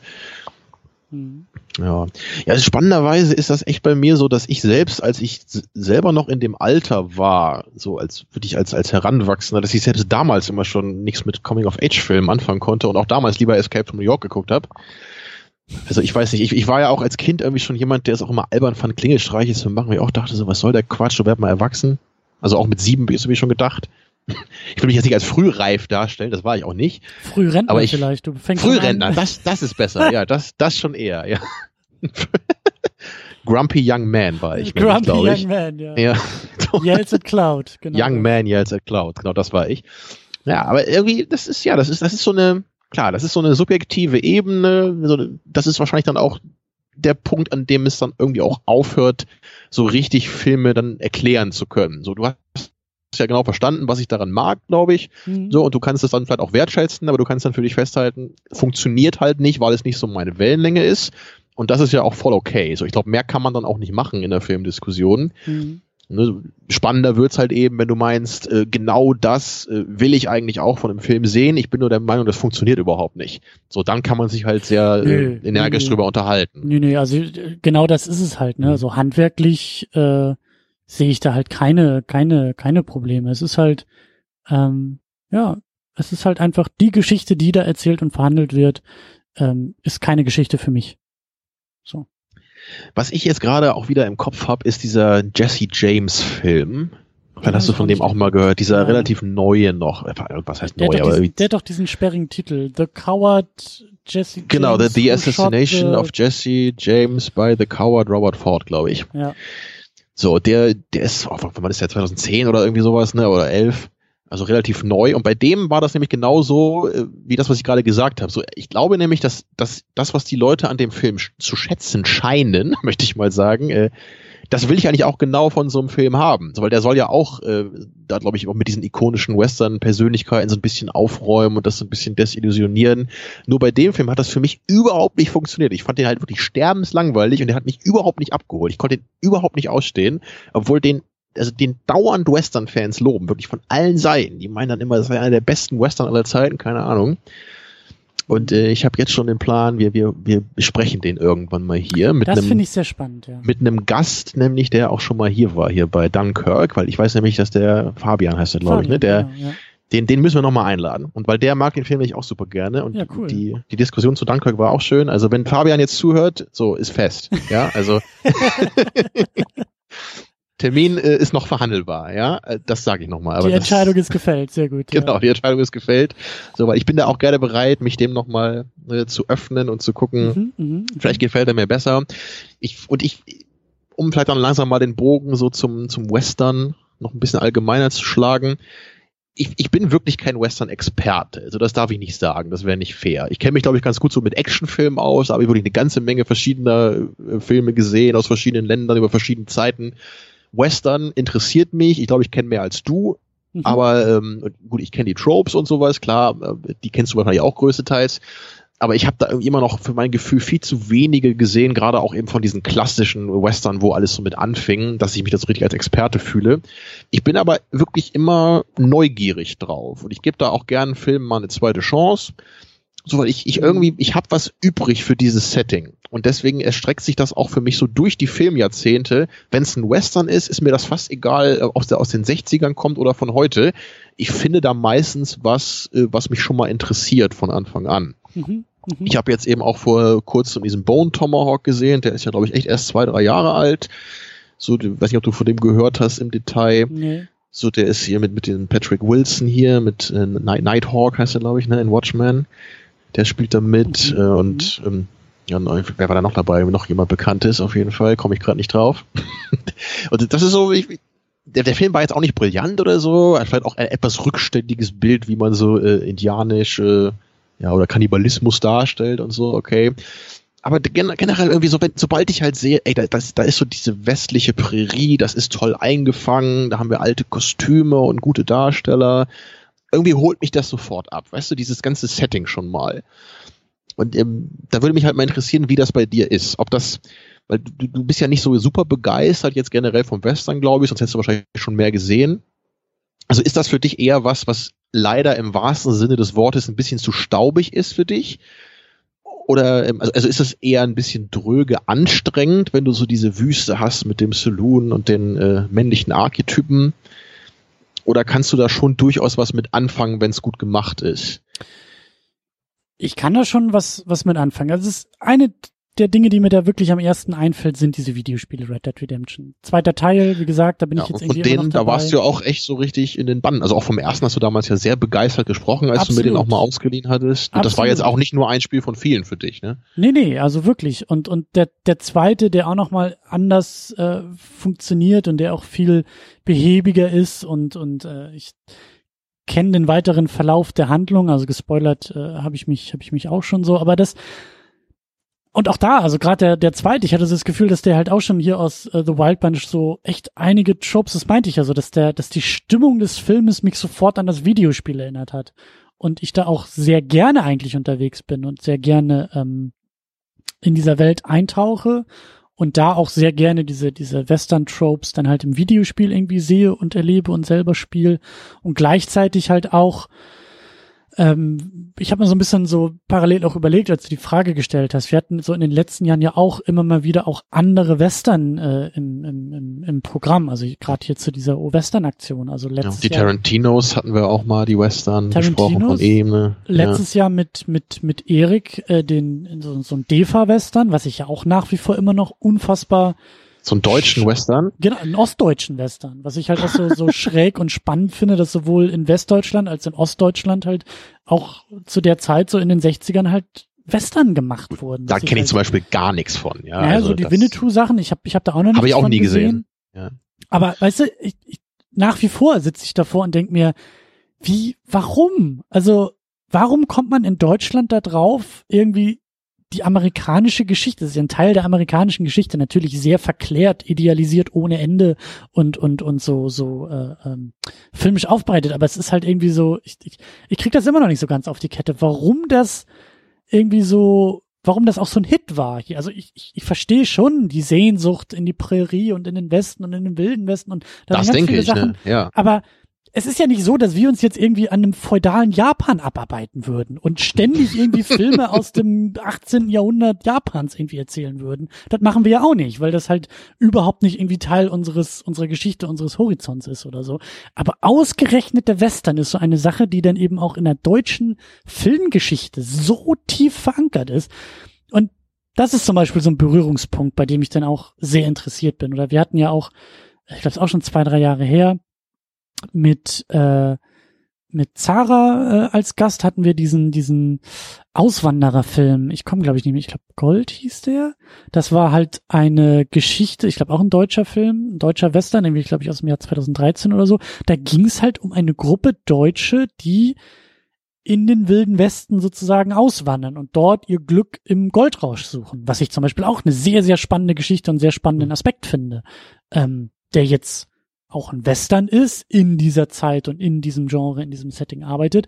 Aber alles andere als der gute Cowboy gegen den bösen Cowboy äh, äh, erzählt und verhandelt. Also da sind auch ganz viele Sachen drin, die mich, die mich auch interessieren. Oder eben auch einige der Klassiker oder eben auch äh, Tarantinos äh, äh, ähm, Django Unchained waren wir jetzt nicht so mega begeistert von, aber wir sagen ja auch immer wieder, dass äh, sein Inglourious Bastards nichts anderes als ein Western ist. Also ja. Western-Mechanismen bedient, obwohl es da nicht in der Prärie irgendwie zur Sache geht. Also lange Rede, kurzer Sinn. Ich bin schon interessiert am Western. Ich bin auch äh, an vielen der Themen interessiert und eigentlich finde ich die Zeit auch historisch sehr, sehr spannend. Ich habe auch mal angefangen auf Netflix da so eine Doku über äh, die Prohibition zu gucken, weil ich das auch, du bist ja auch historisch interessiert, finde ich halt auch sehr interessant, weil für mich das auch so eine so eine Anomalie der Weltgeschichte eigentlich ist, so, dass ausgerechnet in den USA Alkohol verboten wird und ich das einfach nicht verstehen und nachvollziehen kann, aber sehr interessiert bin, das mal nachzuvollziehen und zu ergründen, warum das halt so gemacht wurde, mit welcher Begründung. Irgendwann brennen wir auch mal hier unseren Moonshine, ne? so hieß das doch immer da, dieser so illegale das, Schnaps ja. da. so. Ne? Ja, und, aber auch faszinierend, weil du halt eine Zeit und eine Gesellschaft hattest, in der halt irgendwie so ganz anders gelebt wurde und der Pub, also der Saloon, so der Mittelpunkt ganzer äh, Kleinorte war, ganzer, ganzer Lebensmittelpunkt war und, und eben, ja, Alkohol anders wirkte zu der Zeit und, und, also gesellschaftlich auch einen ganz anderen Stellenwert hatte und ich finde die Zeit und ich finde auch viele der, der Motive äh, durchaus spannend und eigentlich auch spannend, was jetzt hier äh, The Wild Bunch äh, so erzählt. Also komplett unspannend finde ich es auch nicht. Ähm, Na, immerhin. Aber es ist ich habe da immer wieder auch so meine, meine Schwierigkeiten äh, äh, mit, weil vielleicht ist das auch so ein Thema, was ich mehr mögen würde, als ich es dann schlussendlich doch kann oder so, keine Ahnung. Aber ähm, ja, eigentlich, eigentlich, eigentlich finde ich den Western interessant und spannend, aber vielleicht ist auch wirklich so das Ding, dass mir bisher wenige begegnet sind, die so wirklich ins Herz auch getroffen haben. Also wie vielleicht das erste Red Dead Redemption bei dem mir die Geschichte halt auch so krass äh, äh, nahe gegangen ist. Ähm, ja, vielleicht muss ich da noch einfach weiter suchen und immer noch nach Geschichten suchen, die auch wirklich, also die mir auch emotional irgendwie mehr treffen, als einfach nur so theoretisch, filmhistorisch oder überhaupt historisch so, äh, ja. Ja, ich, ich würde wahrscheinlich sagen, mein Lieblingswestern ist schon Once Upon a Time in the West das denke ich schon, weil der hat im Vergleich nochmal zu Wild Bunch, ich finde die Musik einfach auch noch so geil bei, bei den Leone-Filmen gerade. Also die, die Musik hier ist auch gut, aber jetzt nicht so überragend und viele Momente arbeiten ja auch ohne Musik. Daher ist die Musik für mich jetzt bei The Wild Bunch nicht unbedingt ein Highlight. So, das funktioniert. Und es gibt eben auch noch so ein paar kleine Sachen, die ich dem Film auch durchaus ankreiden würde. Ja, ich habe das vorhin schon mal gesagt, ne, diese eine ähm, diese Figur des Gegenspielers ne, bei den Bounty Huntern, die hätte ich vielleicht noch ein bisschen mehr ausformuliert mir gewünscht. Und es ist auch so, dass ich so finde, na, also nach dem tollen Beginn ähm, hat der Film so ein, so ein paar Längen, würde ich sagen, so in, in der halben Stunde, die danach kommt. Dann gibt's eine so eine Sequenz, da sind wir dann bei diesem Angel in, in seinem Geburtsdorf, ne, wo man dann, wo die halt einmal kurz sind, was nicht so wichtig ist für den Plot eigentlich. Ich glaube, da sollen die Figuren vielleicht ein bisschen menschlicher nochmal dargestellt werden. So, und dann, dann später sind die dann nochmal bei, bei diesem mexikanischen General, dann sind die nochmal in einer Sauna und albern da so ein bisschen rum. so, das, ähm, finde ich, wäre nicht unbedingt nötig gewesen für den ganzen Plot. Aber wenn wir dann zu dieser Eisenbahnsequenz kommen, dann bin ich wieder voll dabei, eigentlich bis zum Ende. Also dann, dann holt mich der Film auch total ab. Also die zweite Hälfte finde ich absolut grandios. Ja, aber in der ersten gibt's da eben noch so ein paar kleine Längen vielleicht. Daher kommt der Film dann vielleicht nicht so ganz ran an den anderen. Ja, und ich, ich meine, ich mein, die von Leone, die sind immer, die kann man sich immer wieder mal angucken, seine, seine Western. Die sind alle halt super. Ja, aber ansonsten, ja, da gibt's natürlich noch den in dem Schnee hier. Jetzt komme ich gerade nicht auf den Titel. Wie heißt der nochmal hier? Den haben wir, den haben wir nicht besprochen. Oder ja, den auch. Den, den, den auch. Aber es gibt auch noch den, den alten mit Klaus Kinski im Schnee. Dass mir das gerade nicht einfällt, das ist wieder sehr peinlich. Western-Fans wissen, welchen ich meine.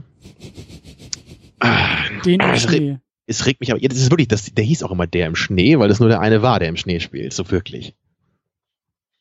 Naja, äh, die Schande muss ich jetzt auf mich nehmen, dass mir der Titel gerade leider nicht einfällt. Das kann seine Kommentare ja, also noch nachreichen, ja.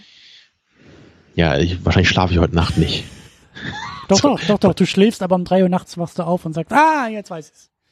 Das könnte passieren. Es könnte auch in den nächsten Minuten noch passieren. Also nicht erschrecken, wenn ich ganz laut das Mikrofon brülle. Ja, den mag ich jedenfalls auch sehr gerne. So, jetzt auch von Sergio Cobucci, der den ursprünglichen Django auch gemacht hat. Den ich auch nett finde, aber jetzt nicht so super großartig, weil der halt echt super billig aussieht, leider. Ähm, tja, aber ansonsten könnte ich dir jetzt auch nicht sagen, ne, ob es jetzt noch andere Western gibt, die du unbedingt gucken müsstest, die ich unglaublich großartig finde. So, ich, ich finde eben viele immer so, immer so gut von den Western, die ich mhm. sonst noch so gesehen habe. So wie den Bone Tomahawk auch. So, den fand ich gut. Mochte ich gerne, holt mich ab, ist toll gefilmt. Aber ähm, so was dann eben Wild Bunch und Once Upon a Time für mich machen, ist dann einfach noch stärker, weil da dann inhaltlich wirklich noch andere Dimensionen dabei sind, die über diese klassischen Tropes aus dem Western hinausgehen. Mhm. Tja, also ich, ich bin da auch immer noch auf der Suche und ich bin, wie gesagt, auch einfach keine Referenz, um da jetzt sagen zu können, ne? ich, der, also das, Genre hat nicht mehr zu bieten quasi. Ja, es, es, mag da noch so viele Filme geben, von denen ich noch nie gehört habe, vielleicht, die, die noch richtig große Western sind, die vielleicht selber mir erst in fünf Jahren mal über den Weg laufen. Mhm. Aber, aber, immerhin gibt's da noch eine Menge. Ne? Also kaum ein Genre hat, glaube ich, so viele Filme hervorgebracht wie der Western über Jahrzehnte hinweg. Also da müssen ja noch ein paar tolle dabei sein, würde ich mal sagen. Ja, und eigentlich, wenn du auch so, so erzählst, auch so was in den letzten Jahren so rausgekommen ist, eigentlich gibt's ja auch immer mal wieder einen Western, ne? Also es ist jetzt vielleicht nicht mehr ganz so der, der, ähm, der riesige Kassenschlager und der, der, der, äh, wie sagt man, so der, der Megatrend, der vielleicht irgendwie in den nee. 50er, 60ern war. Also er beherrscht das Kino nicht mehr so sehr. Das tun halt eben jetzt Superhelden und Blockbuster und was auch immer. Aber es ist ja auch nicht so, dass jetzt irgendwie gar keine Western mehr irgendwie rauskommen, sondern immer nee, nee, es, es gibt schon noch welche, aber genau wie du sagst, leider nicht mehr äh, der Fokus. Ne? Und dann ist es manchmal eben so ein Remake wie The Magnificent Seven, was ich nicht Stimmt, gesehen habe. aber das Remake, ich habe das gesehen. Das kennst du sogar, ah, ne? Ja, das, das taugt ja nicht viel, soweit ich weiß, ja. Ja. Das, also in den 90ern, da hast du dann noch sowas wie Tombstone gehabt, so, wo dann Wyatt Earps Geschichte hast, wo dann Kurt Russell und, und Sam Elliott und so zig bekannte Schauspieler zusammenkommen und so einen neuen, äh, neue Verfilmung von einem Stoff bieten. Das scheint irgendwie nicht mehr so der Fall zu sein, jetzt Wollt, 20 Jahre später. Wollte ich eigentlich am Anfang schon erwähnt haben, aber äh, können wir an dieser Stelle vielleicht noch äh, nachliefern, denn ähm, du hast ja Glück. Tamino, du hast ja Glück. Denn Hollywood arbeitet schon lange an einem Remake zu The Wild Bunch und der letzte Stand der Dinge ist, dass wohl irgendwie jetzt Mel Gibson dabei ist. Äh, als Regisseur oder als Darsteller? Ich vermute mal irgendwie beides oder zumindest als Regisseur, aber ja. Also okay, da, da habe ich noch gar nichts von gehört. Ich auch nicht, aber ich habe es halt gelesen, als ich äh, bei dem bei dem Film noch mal ein bisschen recherchiert habe. Also ist das immer noch in Pre-Production dann? Ich oder? nicht mal das. Also ich, ich hab, so. es klang so, als ob er auch schon die letzten Jahre irgendwie so rumgereicht wurde. Ich weiß auch gar nicht, wer da die, die treibende Kraft ist, aber irgendwie heißt es so, ja, Remake-Pläne äh, gibt es und äh, so alle paar Jahre gibt's dann da ein Update und das Update heißt wohl einfach immer ein anderer Regisseur und ein anderes äh, äh, so. Also da, da, da so richtig in die Pushen kommt da wohl auch nix. Aber Tja, also weil du gerade gesagt hast, ne, das Remake da von Magnificent Seven, ähm, und das war einfach ärgerlich. Das war sehr. Aber da, da finde ich das Original jetzt nicht mal sonderlich toll. So, weil das ist ja auch schon ein Remake gewesen von dem Seven Samurai. Mhm. Also, den ich ja wiederum auch nicht so toll finde. Also, Hatten wir die eigentlich beide in der Sendung? Wir hatten die sieben Samurai in der Sendung und die glorreichen sieben auch? ich es glaube nicht. mehr. Haben wir den besprochen mal? Ich glaube nicht, oder? Hm. Tja, soweit sind wir schon. Ich kann mich wirklich nicht mehr erinnern. Ich weiß, ich, ich hätte gedacht, dass ich den mal geguckt habe, aber vielleicht. Vielleicht hast du auch so mal einen Film gesehen, ohne eine Episode drüber zu machen. Na, das kommt ja kaum noch vor. Also die Zeiten, also ja. Schön wär's. Nur noch für Geld. Nur noch für Geld Sonst, oder sonst Superhelden. gucke ich gar nichts. Nur noch für Geld oder Ja. Superhelden. Ich Ja, stehe immer vorm Kino und sag das und nie lassen die mich rein. Nein, nein. Sie geben mir Geld, damit ich den Film gucke. Nicht andersrum. Bier. Hat Was? Ja. Heute, hat bis heute noch nicht Bier. funktioniert. Nun denn, So. Naja, immerhin konnte ich den Film vielleicht ein bisschen näher bringen. durchaus. Wir haben ein bisschen die Motive erarbeitet. Durchaus. Also ich hoffe ja jedenfalls, dass dann vielleicht ein paar andere Leute noch Lust bekommen haben, vielleicht den Film zu gucken, wenn sie ihn noch nicht kannten. Oder sich mit Sam Peckinpah ein bisschen au- auseinanderzusetzen. Weil er ist durchaus ein interessanter Filmemacher. Wir haben ja viele, viele Sachen auch angesprochen, die ihn auszeichnen. Ja, wichtig ist halt auch noch die- diese, ne, diese ganze Art, wie er immer seine Filme inszeniert. Das haben wir gar nicht so ausführlich besprochen. Aber diese Mischung aus Hm. Quick Cuts und äh, Zeitlupen und Zeitraffern, das benutzt er häufig in seinen Werken. Also völlig egal, ob es jetzt in den Western ist oder in den späteren Filmen. Das ist halt auch immer so, ich finde das manchmal ganz cool, manchmal ist mir das aber auch ein bisschen zu viel, muss ich sagen, mit den Quick Cuts. Ne? Denn man versteht zwar immer noch, was passiert, aber wie ich ja auch schon oft gesagt habe, hier bin ich ja eher der Typ, der so Tracking-Shots geil findet ne? und nicht jetzt immer so alle äh, Sekunde einen Schnitt. Allerdings macht Peckinpah das immer so artistisch, dass ich da trotzdem was mit anfangen kann. Hm. Ja, und das, ähm, man sieht einfach wirklich fast immer bei seinen Filmen, dass da eine Menge Arbeit hinter ist. So, dass er ist halt nicht jemand, der einfach irgendwie sagt, so ich, ich drehe das irgendwie ab oder wie Woody Allen, der irgendwie das liebt, irgendwie Drehbücher zu schreiben und die Filmproduktion für ihn immer so, so ein lästiges Übel ist, was er dann eben noch macht am Ende.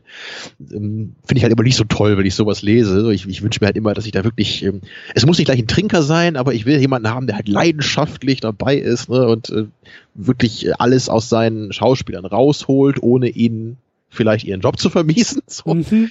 Aber so ähm, ne, diese kreative Energie, das ist mir so wichtig bei einem Regisseur. Ne? Und das ist heutzutage ja echt eine Ausnahme. Ne? Weil heute hast du so viele kalkulierte Produktionen, wo man sich am Ende schon manchmal fragt, so ist der Regisseur eigentlich nur auf dem Papier dabei oder hat er auch wirklich was gemacht? Ja, und das ist eben in der New Hollywood-Zeit, wo wir uns hier befinden, einfach anders gewesen. So, das, das ist schon, in der Hinsicht war das eben schon toll. So, dass Hollywood darauf angewiesen war, eben ne, durch diese ganzen Änderungen, die da passiert sind, echt zu sagen, so, okay, wir haben jetzt irgendwie kreative Köpfe und die lassen wir jetzt mal irgendwie machen. Hm. Und da kam natürlich nicht nur, äh, nicht nur Meisterwerke raus, aber es kamen halt eben einige tolle Sachen raus.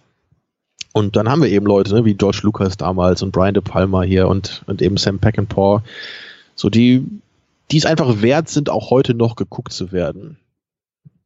Also bei George Lucas natürlich immer mit Fußnote, ja, aber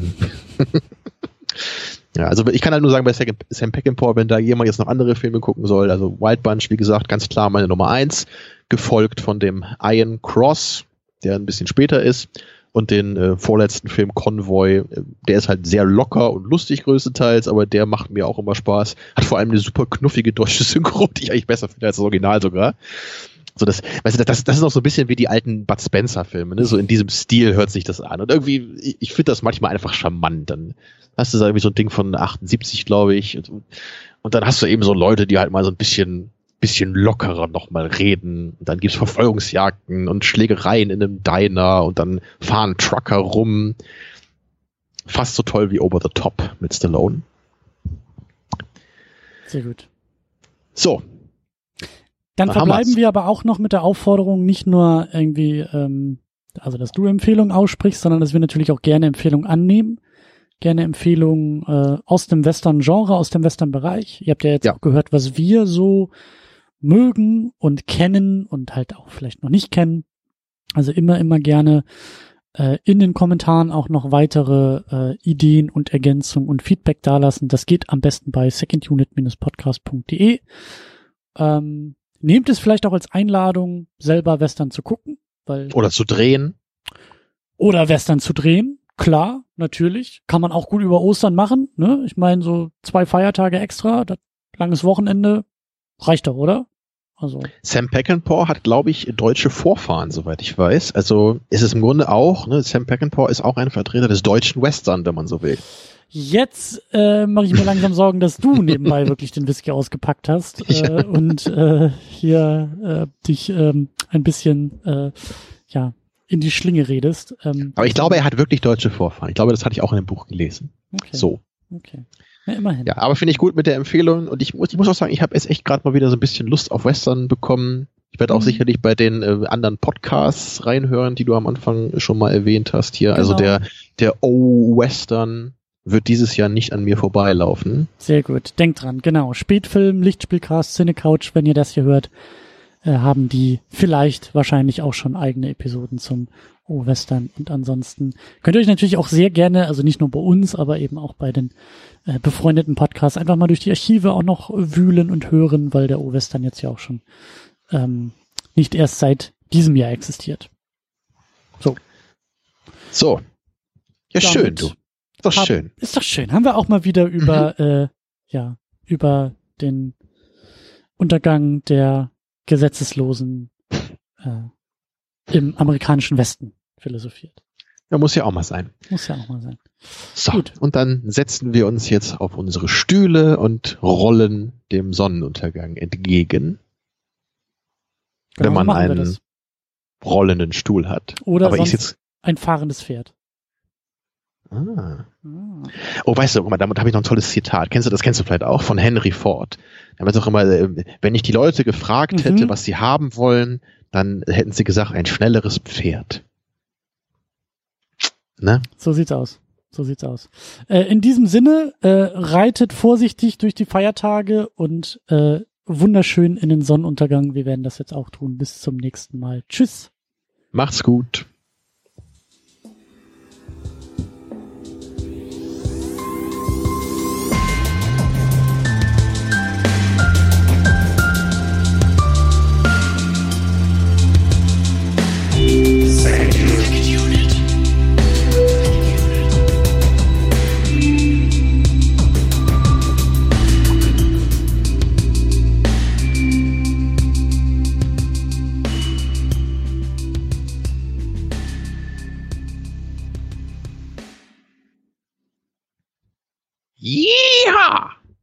Das hätten wir ja auch noch gut in der Sendung haben können.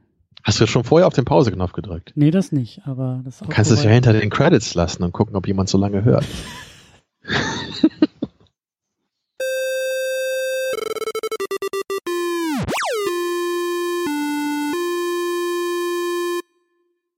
Die Second Unit ist das Ergebnis harter Arbeit. Der Podcast kostet Zeit, er kostet Energie, er kostet Geld. Deshalb könnt ihr unsere Arbeit auf Patreon und auf Steady unterstützen. Viele, viele wunderbare Menschen machen das bereits. Jonas Mapace, Rochus Wolf, Alex, James Vermont, Cedric Schmidt, Michi W., Jan Reppin, Fabian Yu und Matthias Denecke. Darüber hinaus könnt ihr auch das Second Unit Premium Paket abonnieren. Das kostet 5 Dollar bei Patreon oder 5 Euro bei Steady. Second Unit Premium gibt euch einen Blick hinter die Kulissen. In der State of the Unit erzähle ich euch einmal im Monat, was hinter den Kulissen geplant wird, was gerade so abgeht und was in den nächsten Wochen ansteht. Das gibt's einmal als Video, das gibt's auch als Audio. Darüber hinaus erhaltet ihr im Premium-Paket Zugang zu den Livestreams. Ihr könnt also, während wir unsere Second Unit aufnehmen, live dabei sein, zuhören und kommentieren. Außerdem erhaltet ihr auch einmal im Monat ein weiteres Format zusammen mit Tamino, das wir einfach nur Pre-Show nennen. In diesem Format plappern wir uns ein wenig warm für die eigentliche Sendung und reden über alle möglichen Dinge, sehr oft auch filmspezifisch, aber auch Dinge, die uns im Alltag nerven oder erfreuen. Viele wunderbare Menschen nutzen bereits das Premium-Paket. Das sind Tahiti Su, Sultan of Swing, Markus Halmitschlager, David X. Noack, Florian Primel, Stefan Gianferrari, Stefan Druwe, Rike The Midlist, Playstar, Christian Schmickler, Jota, Steve Geiler, Ulf P., Inge, Stefan Manken, Jan, Timo Gerdau, Alucard, Nils Otte, Christopher und Frank, Anna Gerke, Dom Karnitsch, Christiane Attich, Lars Rühmann, Sonja Bethge-Jele, Sebastian, Anne-Kathrin Pache-Wilke und Erik Mülling. Darüber hinaus könnt ihr auch das Doppelte für das Premium-Paket ausgeben, wenn ihr sagt, das ist es mir wert. Das machen Thomas Jaspers und Niklas Römke. Euch allen ein großes, großes Dankeschön. Wenn du die Second Unit auch unterstützen möchtest, dann kannst du das unter patreon.com slash secondunit oder steadyhq.com slash secondunit tun. Vielen Dank.